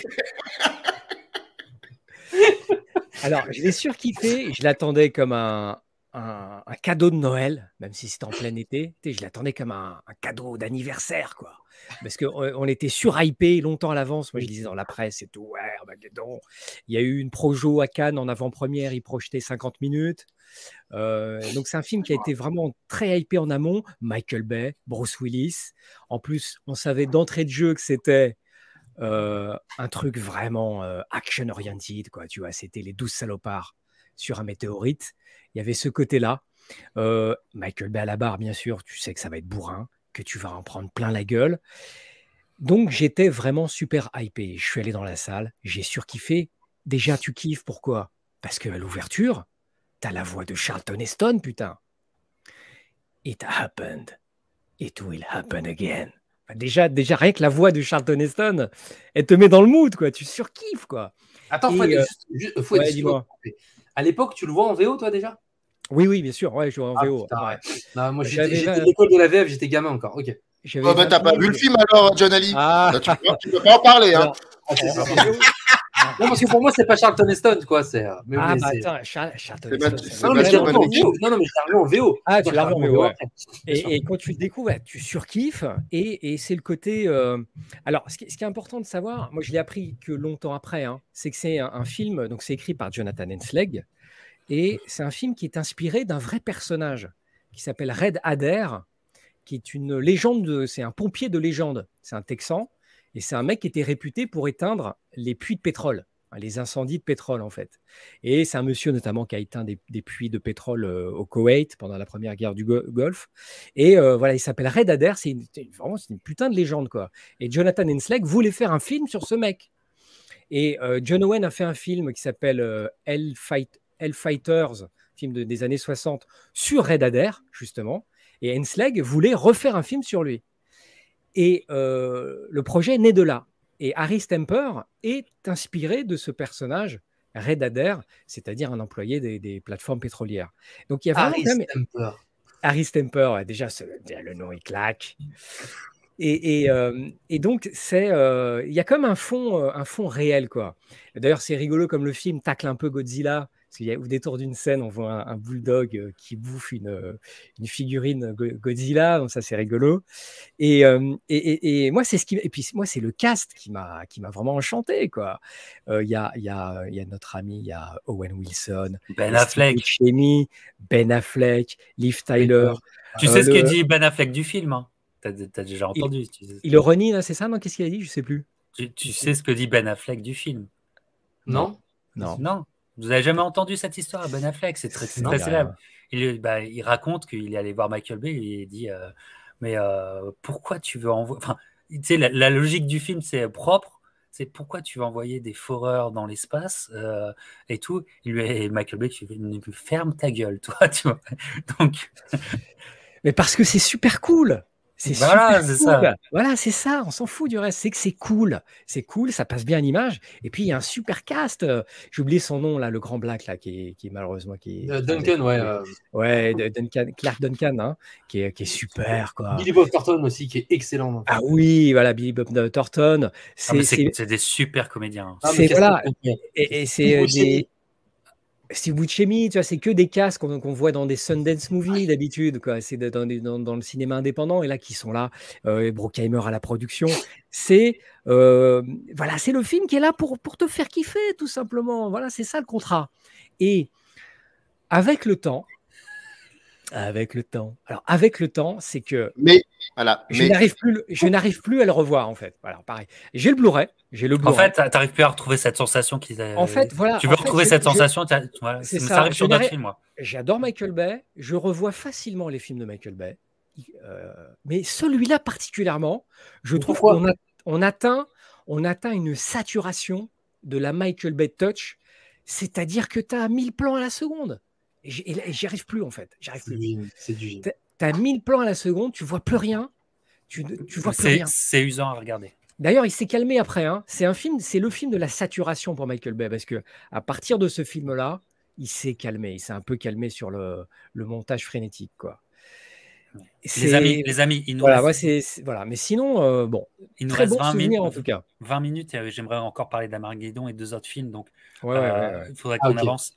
Euh, Alors vas-y, euh, Samir, tu voulais en parler toi quand même d'Armageddon pas, pas, pas, pas, pas, pas tant que ça, parce que je sais qu'il y a deux, les deux films, je sais lesquels on va, enfin, je sais quels sont les deux films qu'on va parler à la fin, donc euh, je, moi, c'est plus intéressant d'en parler de ces deux-là, mais je, j'aime pas du tout. Vraiment, c'est tout ce que je déteste au cinéma. Rapidement, alors moi, je peux te dire rapidement, je peux? Vas-y, vas-y, vas-y. Alors, euh, déjà, la BO est magnifique. Meilleure BO de Trevor Rabin. Il faut quand même souligner que la BO d'un film, ça fait un film. Et là, putain, qu'est-ce que c'est épique autant dans les moments d'action que dans les moments d'émotion. mais la musique, elle est incroyable. Et Armageddon, il a une particularité dans la filmographie de Michael Bay.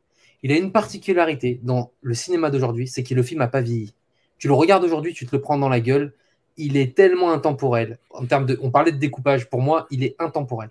C'est-à-dire le film, tu le regardes, tu as l'impression qu'il est sorti l'année dernière. Même les effets spéciaux, ça le fait encore. Même les effets spéciaux, ça le fait encore. Alors que des fois, on regarde aujourd'hui des trucs qui marchent plus du tout. Euh, moi, j'adore. Moi, j'adore. Alors, j'adore le surcutage. J'adore le côté clipesque. C'est aussi l'école de Michael. Euh, c'est l'école des grands réalisateurs que moi j'aime beaucoup en tout cas. Mais euh, moi j'aime ça et j'aime la tension qu'il met dans le film. J'aime aussi quand ça se calme. Mais j'aime j'aime la production Bruckheimer. J'aime l'image chaude californienne. J'aime les j'aime ce orange qu'on retrouve. J'aime le côté Top Gunien. J'aime j'aime ça dans ce film. J'aime tout. J'aime le casting et le casting est incroyable. Ça le fait. Il y a des répliques cultes.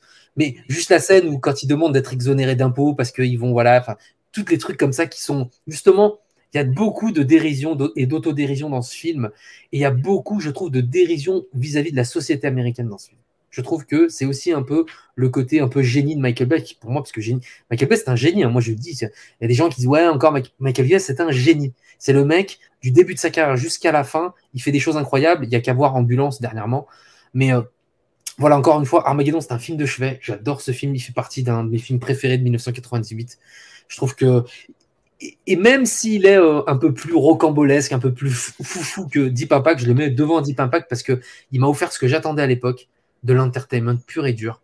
Et, euh, voilà, je l'ai eu et, j'adore, tu vois. Je suis pas venu voir un film d'Oliver Stone, je suis venu voir un film de Michael Bay, c'est ce que j'ai eu, j'adore.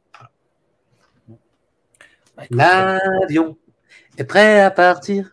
Je sais pas si je pourrais jamais revenir. Ah, j'adore cette scène. bah, en tout cas, euh, bah, tu donnes envie, tu donnes envie encore une fois, John, franchement. Allez, on va partir sur euh, la, sélection, ne pouvait pas être infinie, donc on, s'arrête à deux, deux, films. Deux films cultes classiques, je pense, euh, maintenant. moi, je pense que c'est un, immense film. Tu me fais peur. Hein. C'est le Truman Show. Ah ouais. Ah.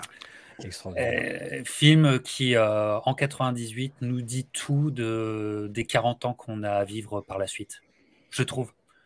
Avec une forme esthétique euh, plutôt rétro, mais en fait, c'est un film totalement rétro-futuriste.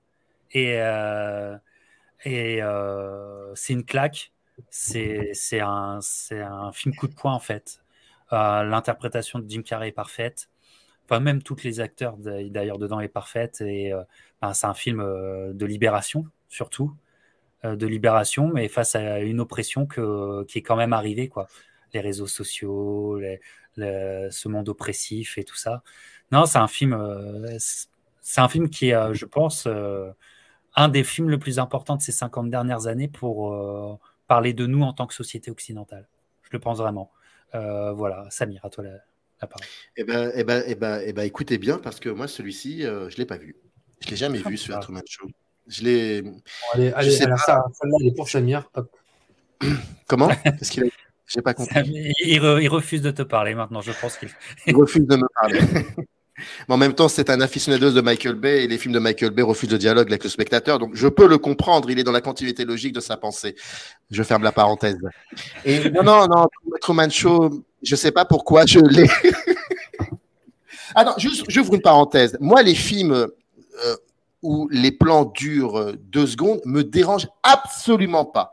Parce que pour moi, c'est le cinéaste a comment dire, a besoin de ça pour raconter une histoire. Ça me dérange pas, ça ne m'a jamais dérangé chez Michael Bay. C'est pas ça qui me dérange chez Michael Bay. C'est après, c'est autre chose. C'est plutôt l'idéologie, tout ah ça. mais, le, mais le côté euh, deux trois plans, mais bien, bah, moi je suis un enfant du clip, donc euh, ça me dérange pas du tout. Mais pour Truman Show, ça fait partie de ces films. Je sais pas si ça vous arrive. Il y a des films comme ça mmh. qui. Oui, quand euh, des classiques qu'on n'a pas vus. Ouais. tu, passes à ouais, tu passes à côté. Peut-être il y avait. Tu sais, là cette année-là, il y avait The Big Lebowski, il y avait un plan simple, il y avait Pi. Ah, c'est fallait y aller quoi je veux dire. Il y avait des trucs hein. il y avait Buffalo 66 de, de, de, de Vincent Gallo qui est l'un des plus grands il y avait, euh, il y avait Will Hunting qui est sorti chez nous cette année-là. Cette année-là?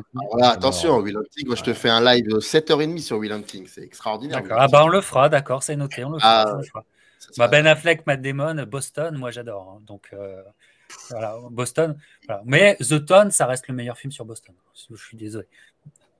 Avec Will Hunting peut-être il a piqué ma réplique, ce salaud. J'aime bien la phrase finale de Robin Williams. Il a piqué ma réplique. Quand il dit, euh, c'est quand il lui dit, je peux pas, je dois aller, je dois aller, euh, je dois aller, euh, comment il dit déjà, je dois aller voir ma future femme, un truc comme ça.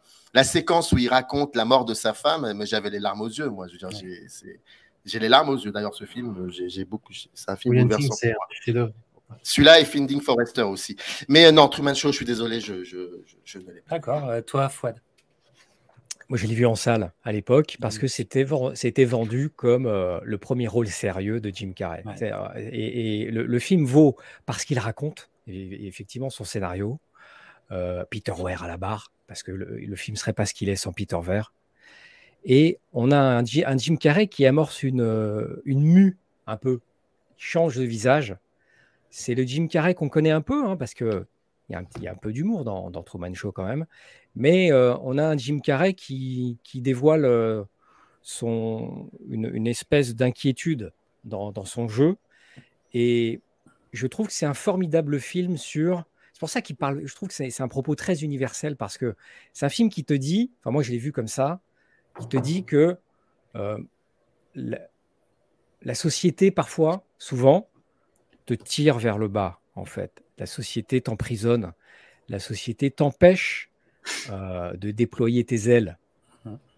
Et moi, c'est ce que je retiens de, Truman Show. C'est une allégorie sur euh, la quête d'émancipation, que les possibilités sont beaucoup plus infinies que ce que tu peux croire.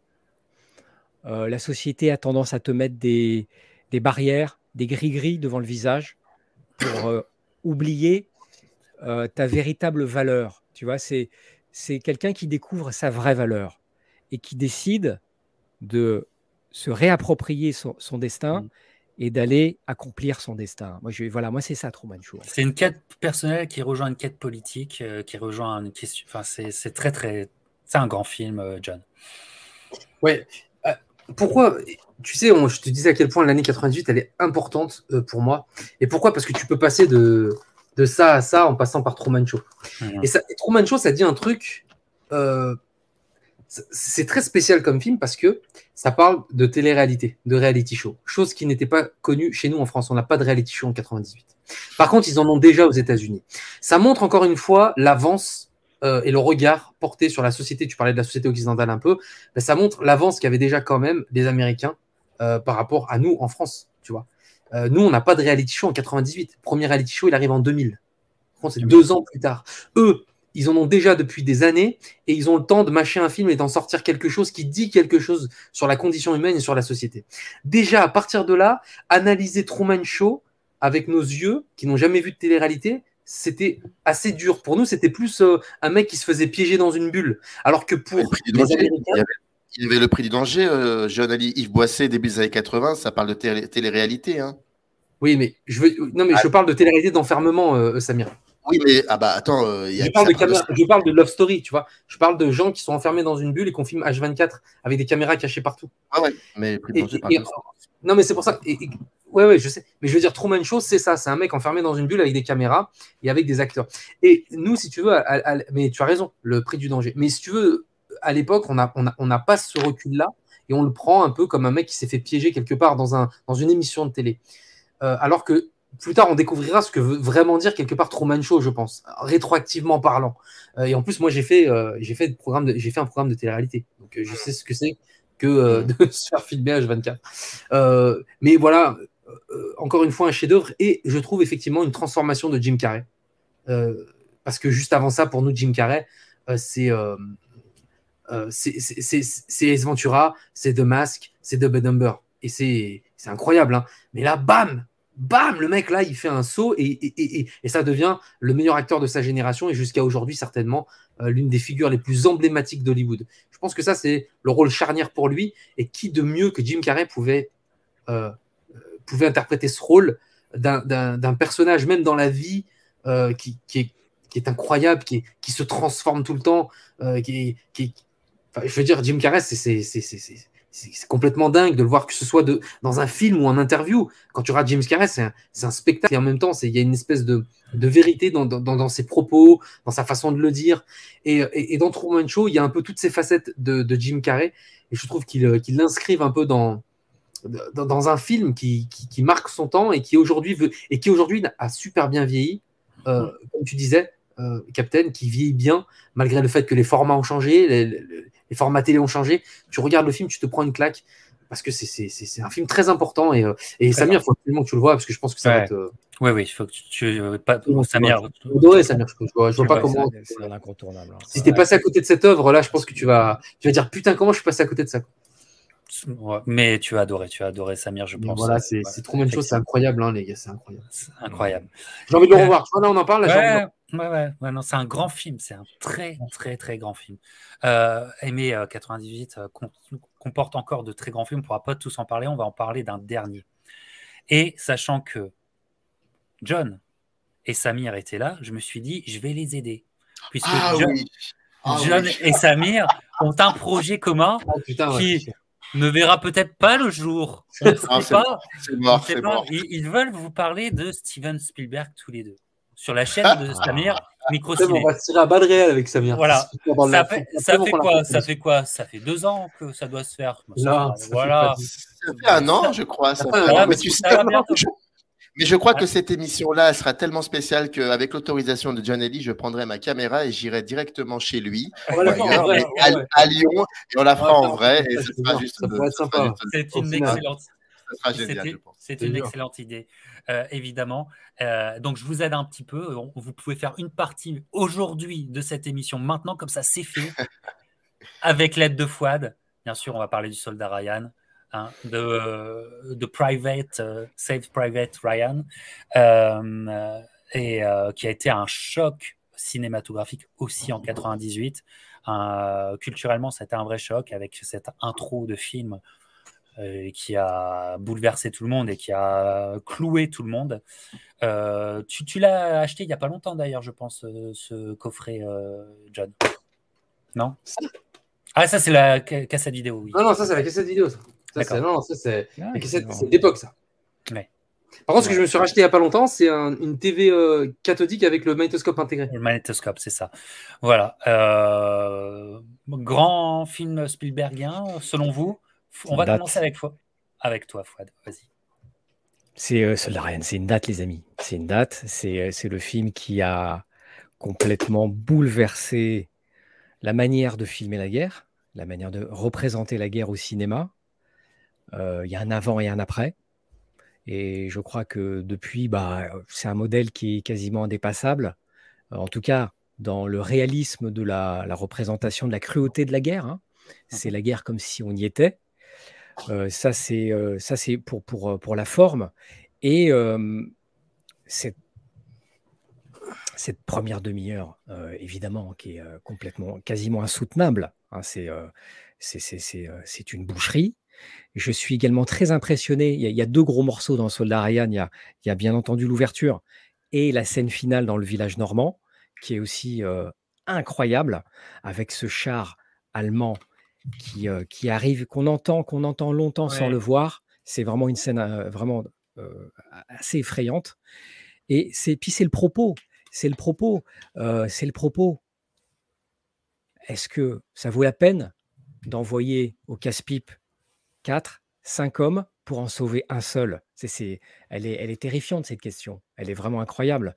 Et, euh, c'est, un film, euh, c'est un film qui a été initié d'abord par le patron de la Paramount, euh, un monsieur qui s'appelle Don Granger, qui arrive aux commandes de la Paramount et qui voulait absolument faire un film de guerre. Parce que le mec, c'est un fan de films de guerre. Il adore les canons de Navarone. Et il arrive aux commandes de la Paramount et se dit Bon, merde, on n'a pas de film de, guerre en stock. Je veux mon film de guerre. Et donc, il fait la tournée des popotes. Et le scénario de Robert Roda lui arrive sur sa table. Putain, c'est une putain d'histoire. Il faut faire ça, quoi. Merde, il faut faire ce film. Et Robert Roda, jeune scénariste à l'époque, qui n'avait euh, pas fait grand-chose, hein. il a fait quelques, quelques quelques films pour Disney, euh, passait ses vacances chaque été dans un bled du New Hampshire. Et dans ce bled, il y avait un monument aux morts, une, espèce d'obélisque euh, en mémoire des soldats disparus pendant la guerre de sécession. Et par curiosité, il lit les noms qui sont gravés sur l'obélisque. Et il s'aperçoit qu'il y a cinq frères dessus. Oh, putain, merde. Une fratrie décimée, quoi. Et de là est née l'idée du film. Et si le gouvernement ne laissait pas faire ça et empêchait que des fratries soient décimées à la guerre? L'idée voilà, l'idée vient de là. Et donc le scénario fait la tournée des studios. chaque année, Spielberg, il, fait, euh, part à la CIA, hein, l'agence dont il est client, il passe une matinée là-bas se faire pitcher les scénarios. Donc les agents se succèdent dans la salle de réunion et ils pitchent des films à Spielberg. Et il y a un agent, l'agent de Robert Roda, qui pitch Le Soldat Ryan. Oh, putain. Et là, Spielberg fait Putain, je veux faire ce film. Et de là, Tom Hanks arrive, Tom Hanks qui, qui, euh, qui d'habitude n'aime pas faire des, des, rôles où il porte des armes. Spielberg lui dit euh, Tom, c'est un film pour toi. Et dès lors que le ticket Spielberg plus Tom Hanks arrive, ben voilà, le film s'enclenche. Voilà, voilà comment est parti le film. Ça, c'est euh, ça, c'est l'origine. Mais l'expérience esthétique en elle-même, elle est, c'est foudroyant. C'est un film qui est foudroyant. C'est un film qui m'a fait découvrir Robert Capa. Je ne connaissais pas Robert Capa avant, avant ce film. Hein. il, est, très largement inspiré du travail des photographies prises par, par Robert Capa. Et c'est aussi, c'est aussi des moments de grâce, de pur, de pur acting. La scène dans l'église, à chaque fois, elle me, fait monter les larmes. Hein, quand Giovanni Ribisi raconte comment sa mère le bordait tous les soirs, il faisait semblant de dormir. Euh, parce que sa mère est infirmière, elle rentre tard. Enfin voilà, il y a des purs moments de grâce de jeu dans ce film euh, qui te font saisir euh, le, comment dire, le, l'humanité. C'est un film qui a du cœur aussi, qui a beaucoup de cœur. Voilà, c'est ça le soldat Ryan. C'est, et, et, je me remettrai jamais, je me remettrai jamais que ce film se soit fait piquer l'Oscar du meilleur film pour oh, Shakespeare, Love. C'est ça qu'il faut, faut pas oublier. C'est que ce film n'a pas eu l'Oscar du meilleur film. Ça, c'est un. Voilà, c'est. Euh, alors, on peut en parler des heures, hein, parce qu'il y a plusieurs raisons, mais, mais ça ne change rien au fait que, voilà, euh, c'est un choc foudroyant, c'est un choc esthétique. Euh, c'est vraiment. C'est un modèle indépassable, quoi. Samir Bon, déjà, moi, il faut quand même que, que je salue la manière que qu'a Fouad de raconter une histoire. C'est ah vraiment très intéressant. On est transporté. Hein. Bravo Fouad. Il y a, y a comme ça une espèce de mentalité américaine de storytelling qui est assez fascinante et je, et je dis ça sans, sans ironie. Hein. Vraiment, je balèze en tout cas, balèze.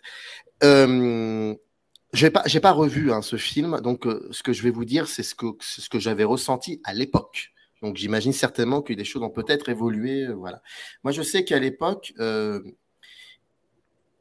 j'avais été, comme n'importe qui, effectivement impressionné par la première partie. Et en même temps, je me disais que cette première partie est, fascinante parce que elle est à l'image aussi euh, de l'évolution technologique que le cinéma, à cette époque, pouvait générer. Donc, c'est Spielberg a toujours été extrêmement euh, à l'écoute de comment le cinéma pouvait évoluer techniquement et au niveau des effets spéciaux.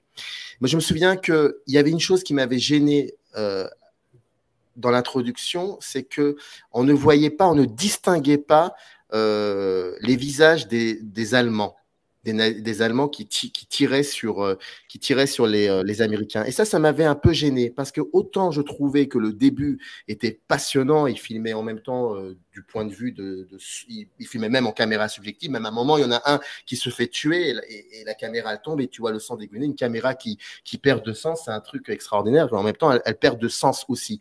Mais j'avais, mais après Spielberg est rattrapé par le fait de ne pas montrer donc l'autre. Et ça, ça m'avait un peu, un peu gêné. Par contre, l'autre, il le montre très très bien à la fin du film avec une séquence extraordinaire de, de, de, terreur, c'est quand l'un des, l'un des Américains se fait tuer par l'Allemand, poignardé par l'Allemand. Ça, c'est quelque chose de passionnant et, et, ça peut être intéressant aussi. Mais entre les deux, entre les deux, bah, ce sont des choses que j'ai déjà vues, que j'avais déjà vues ailleurs dans d'autres films de guerre américains, ceux de, de, Anthony Mann ou, euh, ou euh, ceux de Samuel Fuller, où ça parle beaucoup aussi d'humanisme, ça parle beaucoup de la cruauté de la guerre.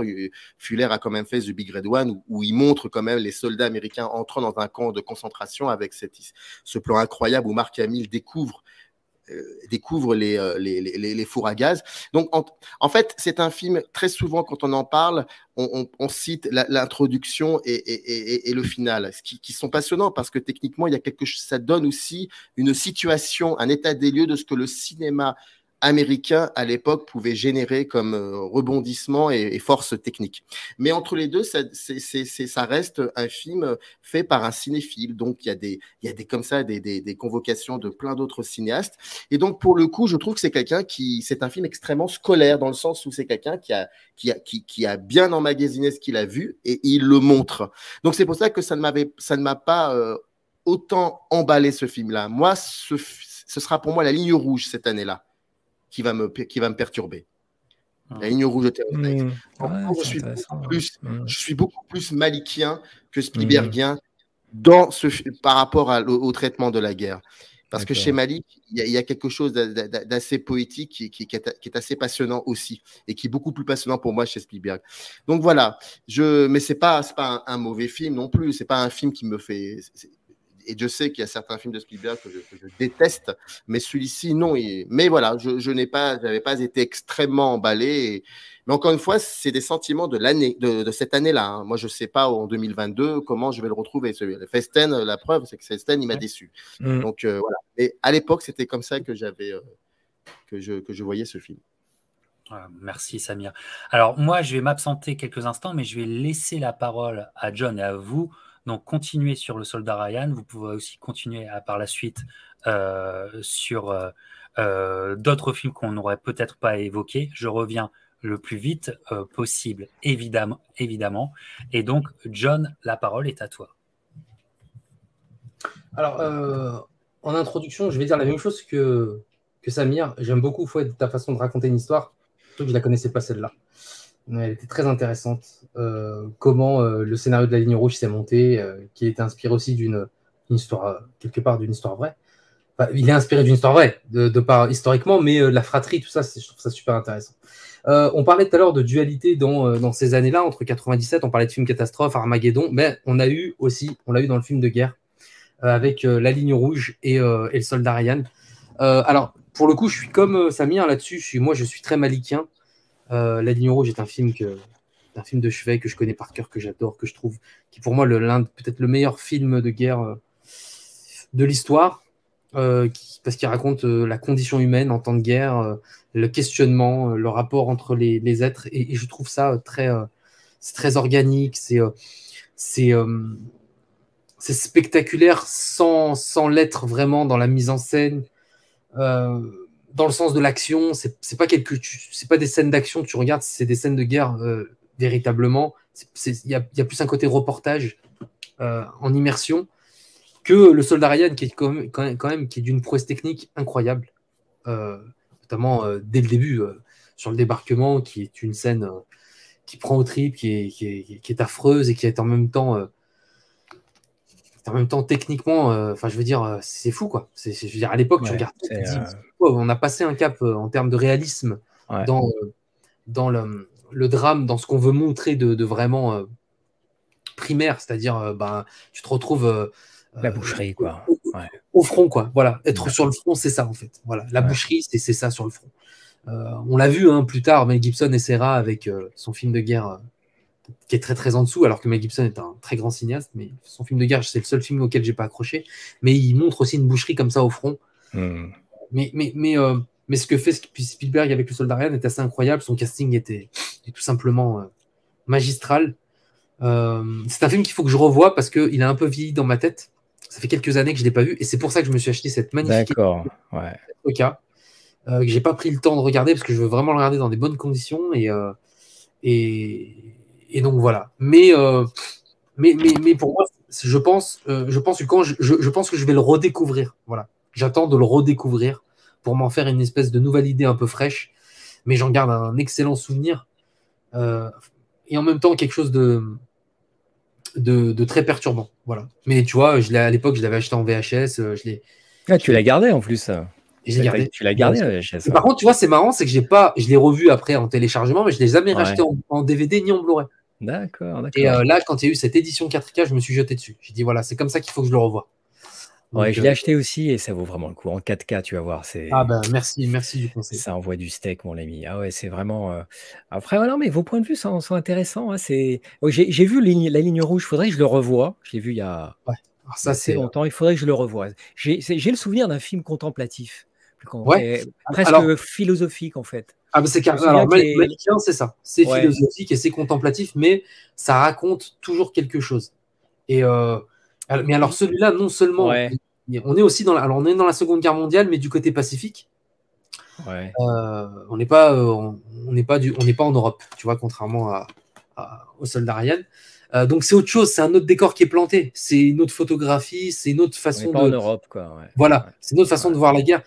Mais alors la musique d'Hans Zimmer, euh, pour le coup incroyable. Alors et alors là le casting, hein, je te dis, euh, Sean Penn, Adrian Brody, Jim Caviezel, Ben Chaplin, George Clooney, John Cusack, Woody Harrelson, Nick Nolte, euh, John Travolta.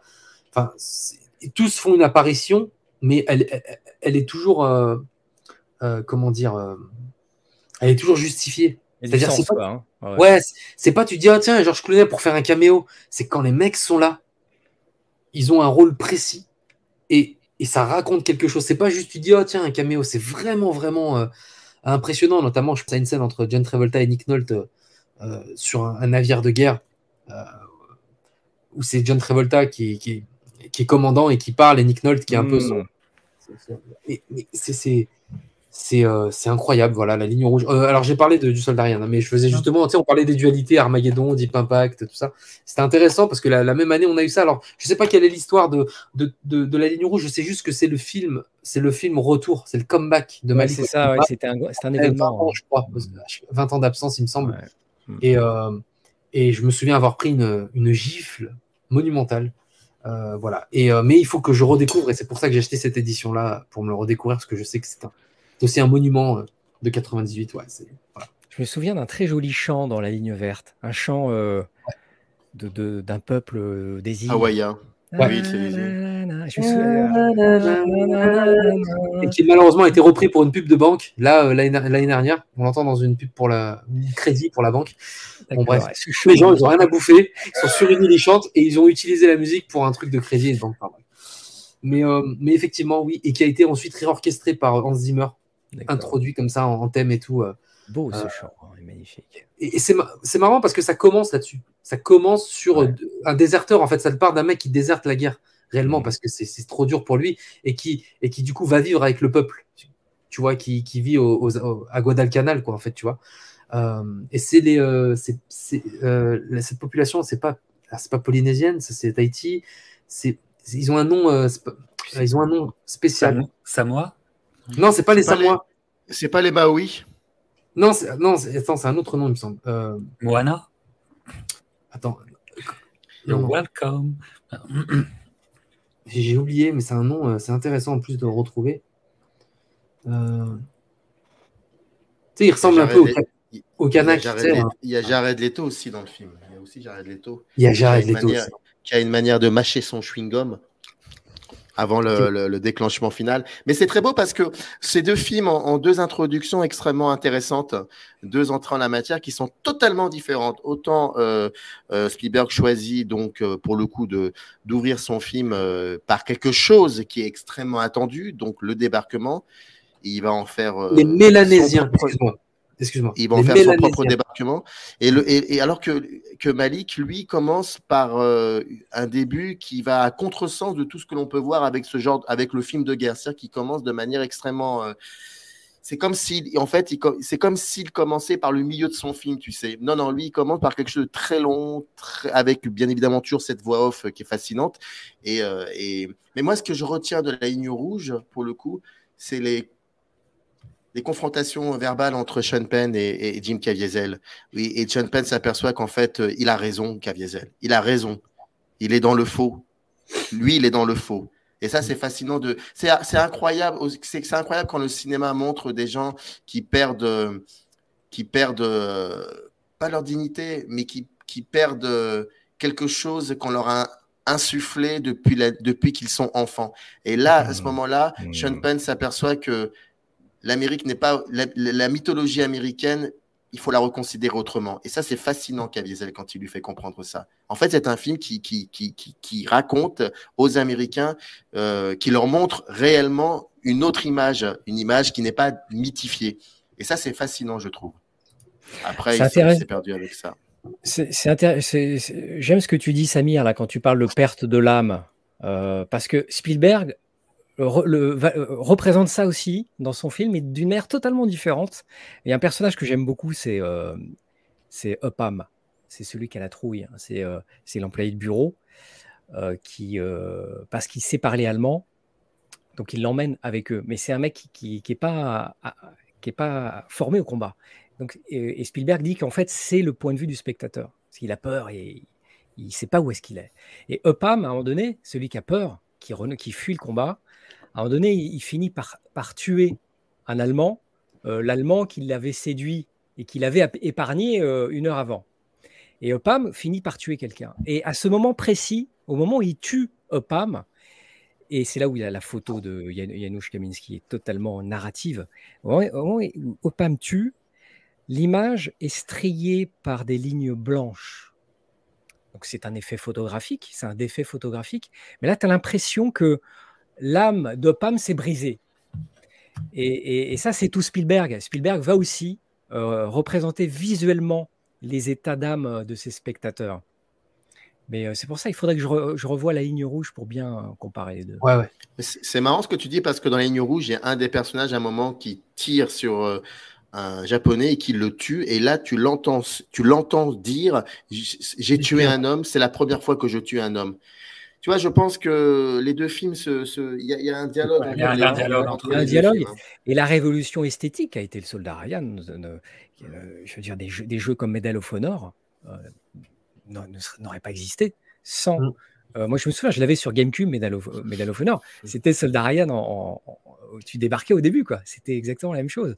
Et euh, les jeux vidéo, après, il y a eu, euh, il y a eu une série télé, Ben of Brothers, il y a eu, euh, et puis encore une fois, la guerre. Je veux dire, des films comme Gladiator sont clairement inspirés de voilà, Black Hawk Down de Ridley Scott sont, voilà, c'est c'est la, charte esthétique, le courant esthétique qu'il a, qu'il a généré derrière. Quoi. C'est, ça qui, aussi qui est frappant.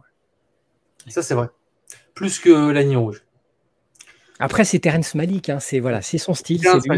j'adore Malik, hein, j'adore Terence Malik. Hein. Euh, son côté, euh, il fait de la poésie avec des images, quoi. c'est, incroyable, quoi. Moi, je prends des claques à chaque fois. Euh, ah ben, en, un cadrage de Malik, un plan, c'est assez. ouais, t'as vu, hein Après, après, là, pour le coup, la ligne rouge chez Spielberg, euh, je ne dis pas qu'il. Je vais utiliser un verbe, mais je ne dis pas qu'il l'est réellement. Mais c'est la ligne rouge chez lui, chez Spielberg. Avec euh, Il faut sauver le soldat Ryan, c'est que on a toujours cette, euh, cette situation un peu inconfortable en tant que spectateur, finalement, de voir quand même une forme de fascination pour, pour ça, pour la guerre. Ça le déréalise et ça le prend, comment dire, ça, ça, c'est confus. La ligne rouge, du début jusqu'à la, du début jusqu'à la fin, on ne voit pas cette fascination pour la guerre parce que on, l'identifie très vite. Euh, l'alter ego du cinéaste, c'est le personnage de Jim Caviezel. Chez Spielberg, et c'est ça qui le rend euh, peut-être, me concernant en tout cas, me concernant un peu, forme de confusion, c'est que ce film, je l'ai jamais vu euh, dans un salon, je l'ai vu qu'une seule fois dans une salle de cinéma. Et Et effectivement, tu en prends plein la gueule, tu en prends plein la gueule, tu en prends plein le son, parce qu'on a quand même la balle qui vient à droite et qui va jusqu'à gauche. Je me rappelle de ça. Et il y a comme ça parfois une sorte de fascination bizarre sur euh, finalement ce que, ce que la guerre peut générer cinématographiquement. Et moi, j'ai toujours été euh, très, euh, très, très prudent avec ça en fait. Je ne dis pas qu'il ne faut pas en faire, ça peut... mais j'ai toujours été très prudent avec ça. et c'est vrai que la petite ligne de démarcation chez Spielberg, c'est peut-être ça. Et alors que les films de Spielberg sont des films humanistes, certes.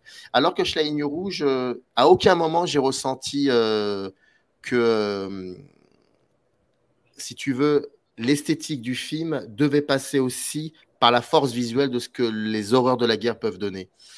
Ça, je la vois pas, ça. Et c'est peut-être pour cela que je suis beaucoup, je m'identifie beaucoup plus. J'arrive à rentrer dans l'histoire avec la ligne rouge qu'avec euh, avec le soldat Ryan. Et c'est drôle parce que Spielberg, ce que je lui reproche pour le, pour le, pour le coup, pardon, à ce film-là, c'est c'est ce que je ne verrai plus dans les dans les autres dans ces dans les films qui, qui viendront après et qui me qui me réconcilient qui, qui vont me réconcilier avec avec avec, avec Spielberg d'ailleurs. Donc euh, on est rassuré. C'est pour ça que c'est un cinéaste euh, super intéressant, quoi. C'est, mm. il est passionnant. Ce... Spielberg. D'ailleurs, tu ferais pas une émission avec John sur Spielberg pour en parler Mais tu sais, Spielberg avait, il y avait un film qui s'appelait Chambre, Chambre 66, je crois, ou chambre 666, je ne sais plus, de Wim Wenders. Et Wim Wenders avait, euh, lors d'un festival de Cannes, je ne sais plus, 84 ou 85, j'en sais plus. Il avait donc euh, demandé aux cinéastes qui étaient présents à ce moment-là pendant le festival de Cannes, et il les avait emmenés chacun dans une chambre d'hôtel, et il leur avait posé cinq questions, les mêmes pour chacun d'entre eux. Et tu vois donc tous les cinéastes qui regardent, euh, qui lisent ce papier avec les cinq questions. Tu as Godard, tu as, tu as, tu as Spielberg, tu, tu, as, tu as Herzog, Herzog qui a cette phrase extraordinaire qui dit bon, on va parler de cinéma, il faut que j'enlève mes chaussures et que je me mette pieds nus. Parce qu'il faut être pieds nus pour parler de cinéma. Et c'est vrai, parce que lui, quand il fait des films, on a l'impression qu'il est pieds nus, qu'il fouille la terre pour tellement que c'est passionnant. Et Spielberg, ce qu'il dit euh, dans, dans, ce film, c'est intéressant. On est en 84-85 et c'est pour moi, c'est la période la plus détestable pour moi chez Spielberg. Mais il dit un truc sur l'économie du cinéma et son évolution. Et en fait, il était en avance sur son temps par rapport à ça, oui. Eh ben voilà, en tout cas, merci les amis. On a parlé de l'année 90 avec beaucoup de films euh, doublons, si on peut dire, euh, beaucoup de films qui sont. on n'a pas pu parler tout. Voilà. ah bah oui, non, mais là t'en as oublié un paquet. Hein. Bled, Un cri dans l'océan, euh, Vampire, La Cité des Anges, Event Horizon. Quand on parlait d'Invenders, La Cité des Gens, c'est le, le remake des Ailes du désir, c'est ça? Il y a trop de choses, il y a trop de choses en 98. Snake Eyes, Flubber. ah, Snake Eyes, j'adore, j'adore. Snake Eyes. mais, il y a Jackie Brown, il y a Jackie Brown en 98, les gars. Il, faut, il va falloir faire une émission numéro 2 sur 98. Ouais, il faut voilà, faire un volume 2. Il va faire un euh, mais sans Samir. Parce que du coup, euh, là, on peut pas lancer. Non, d'accord.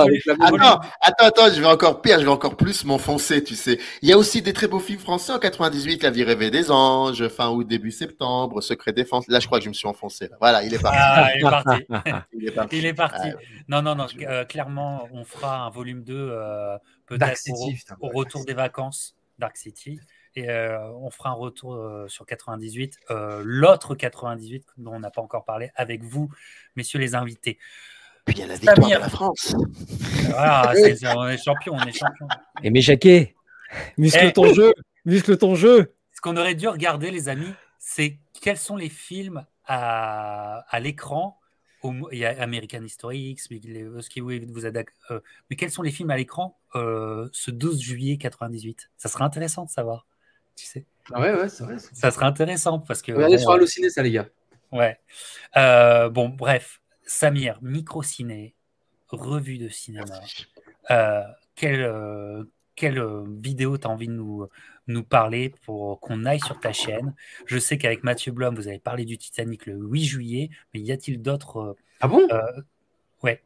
les, adaptations, les adaptations, du Titanic. Tout à fait. Jusqu'à James Cameron? Oui, oui, je, ah bah, pense. Bah, je pense, oui, certainement. en tout cas, c'est clair que le film de Cameron, on va en parler, ça c'est évident. Maintenant, écoute, moi, là, je pourrais te dire qu'une chose, c'est dans, dans deux jours, c'est vendredi à, 20h. 20h, ouais, 20h, euh, il y aura un live avec euh, Nicolas Boukrieff. On va faire une, voilà, une petite émission avec, ah, euh, excellent.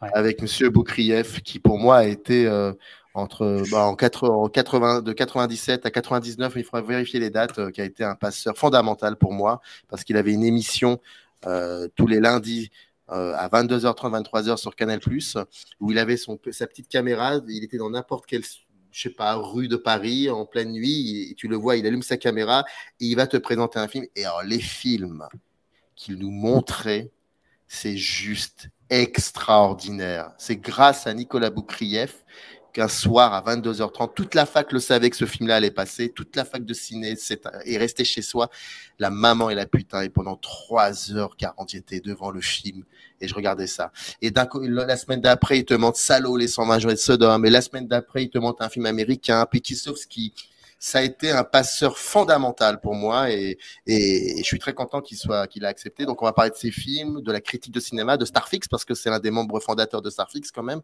ce qui n'est pas n'importe quoi. Et puis de ses films et puis tout ça et voilà. Donc je suis vraiment ça arrive, très content. Ça arrive demain, c'est ça?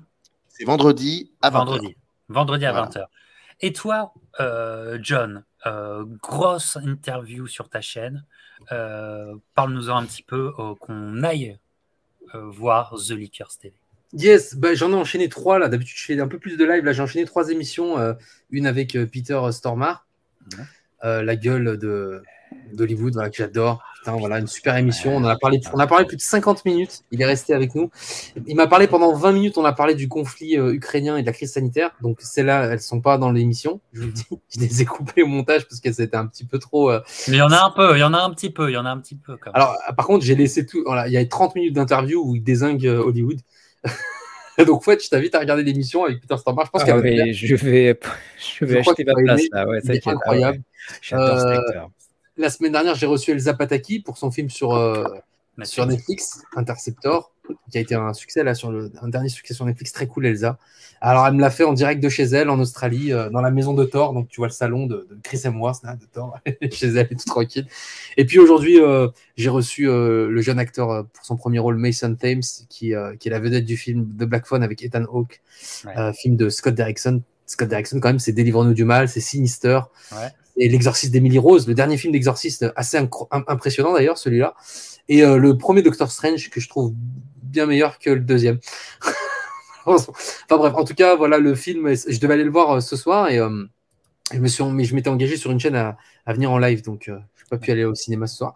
Mais ah, j'ai beaucoup de choses à voir au cinéma. Là, là, faut que j'aille voir. Il faut absolument que je vois Black Phone, faut que je vois Elvis. Alors là, je suis comme un dingue, mais t'as pas idée quoi. Je suis voilà. On salue la fuite en vidéo qui est. Ah, et voilà, bah, avec la fuite, on s'envoie des messages. Et Buzz l'éclair, absolument, il faut que je vois Buzz l'éclair.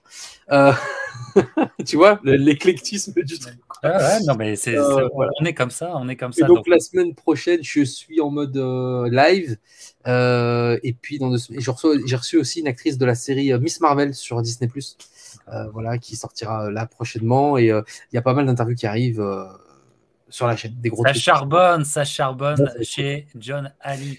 Et toi, Fouad, euh, sur l'heure magique Alors, on peut me suivre sur l'heure magique avec mon comparse euh, Guillaume Méral. Donc, c'est euh, la petite chaîne bricolée qu'on a montée il y a un an maintenant.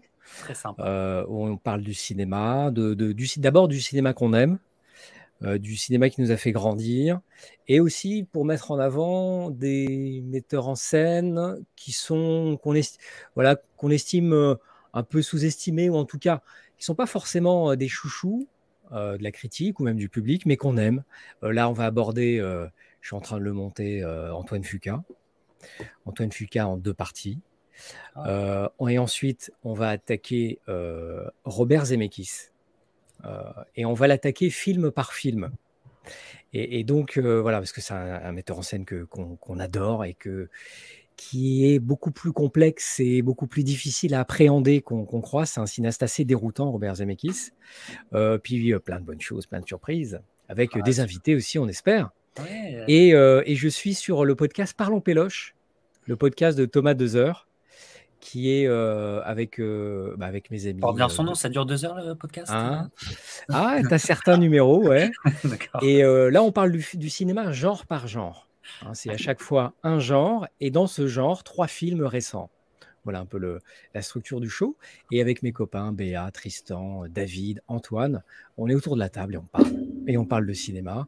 Là, le, le, le programme est un peu en hiatus. On, on, a bon espoir de reprendre les enregistrements, là, j'espère dans le courant de l'été ou à la rentrée. Et puis voilà, les amis.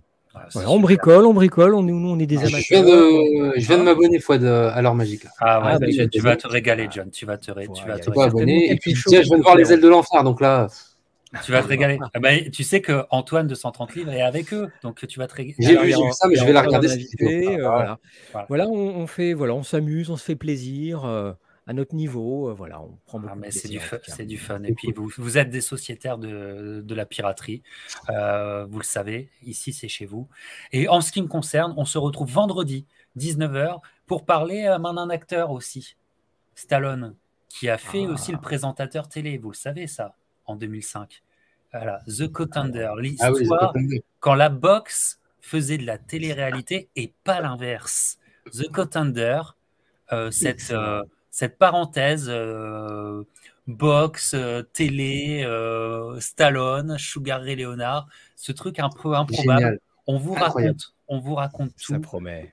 vendredi à 19h. Je pense que ça vous plaira aussi. Mes Stallone amis. Qui a, Stallone qui a joué dans Taxi 3.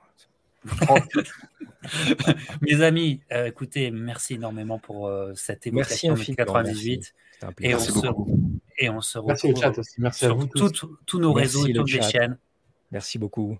Ciao. Salut Samir, salut John. Salut Bonne soirée à vous tous.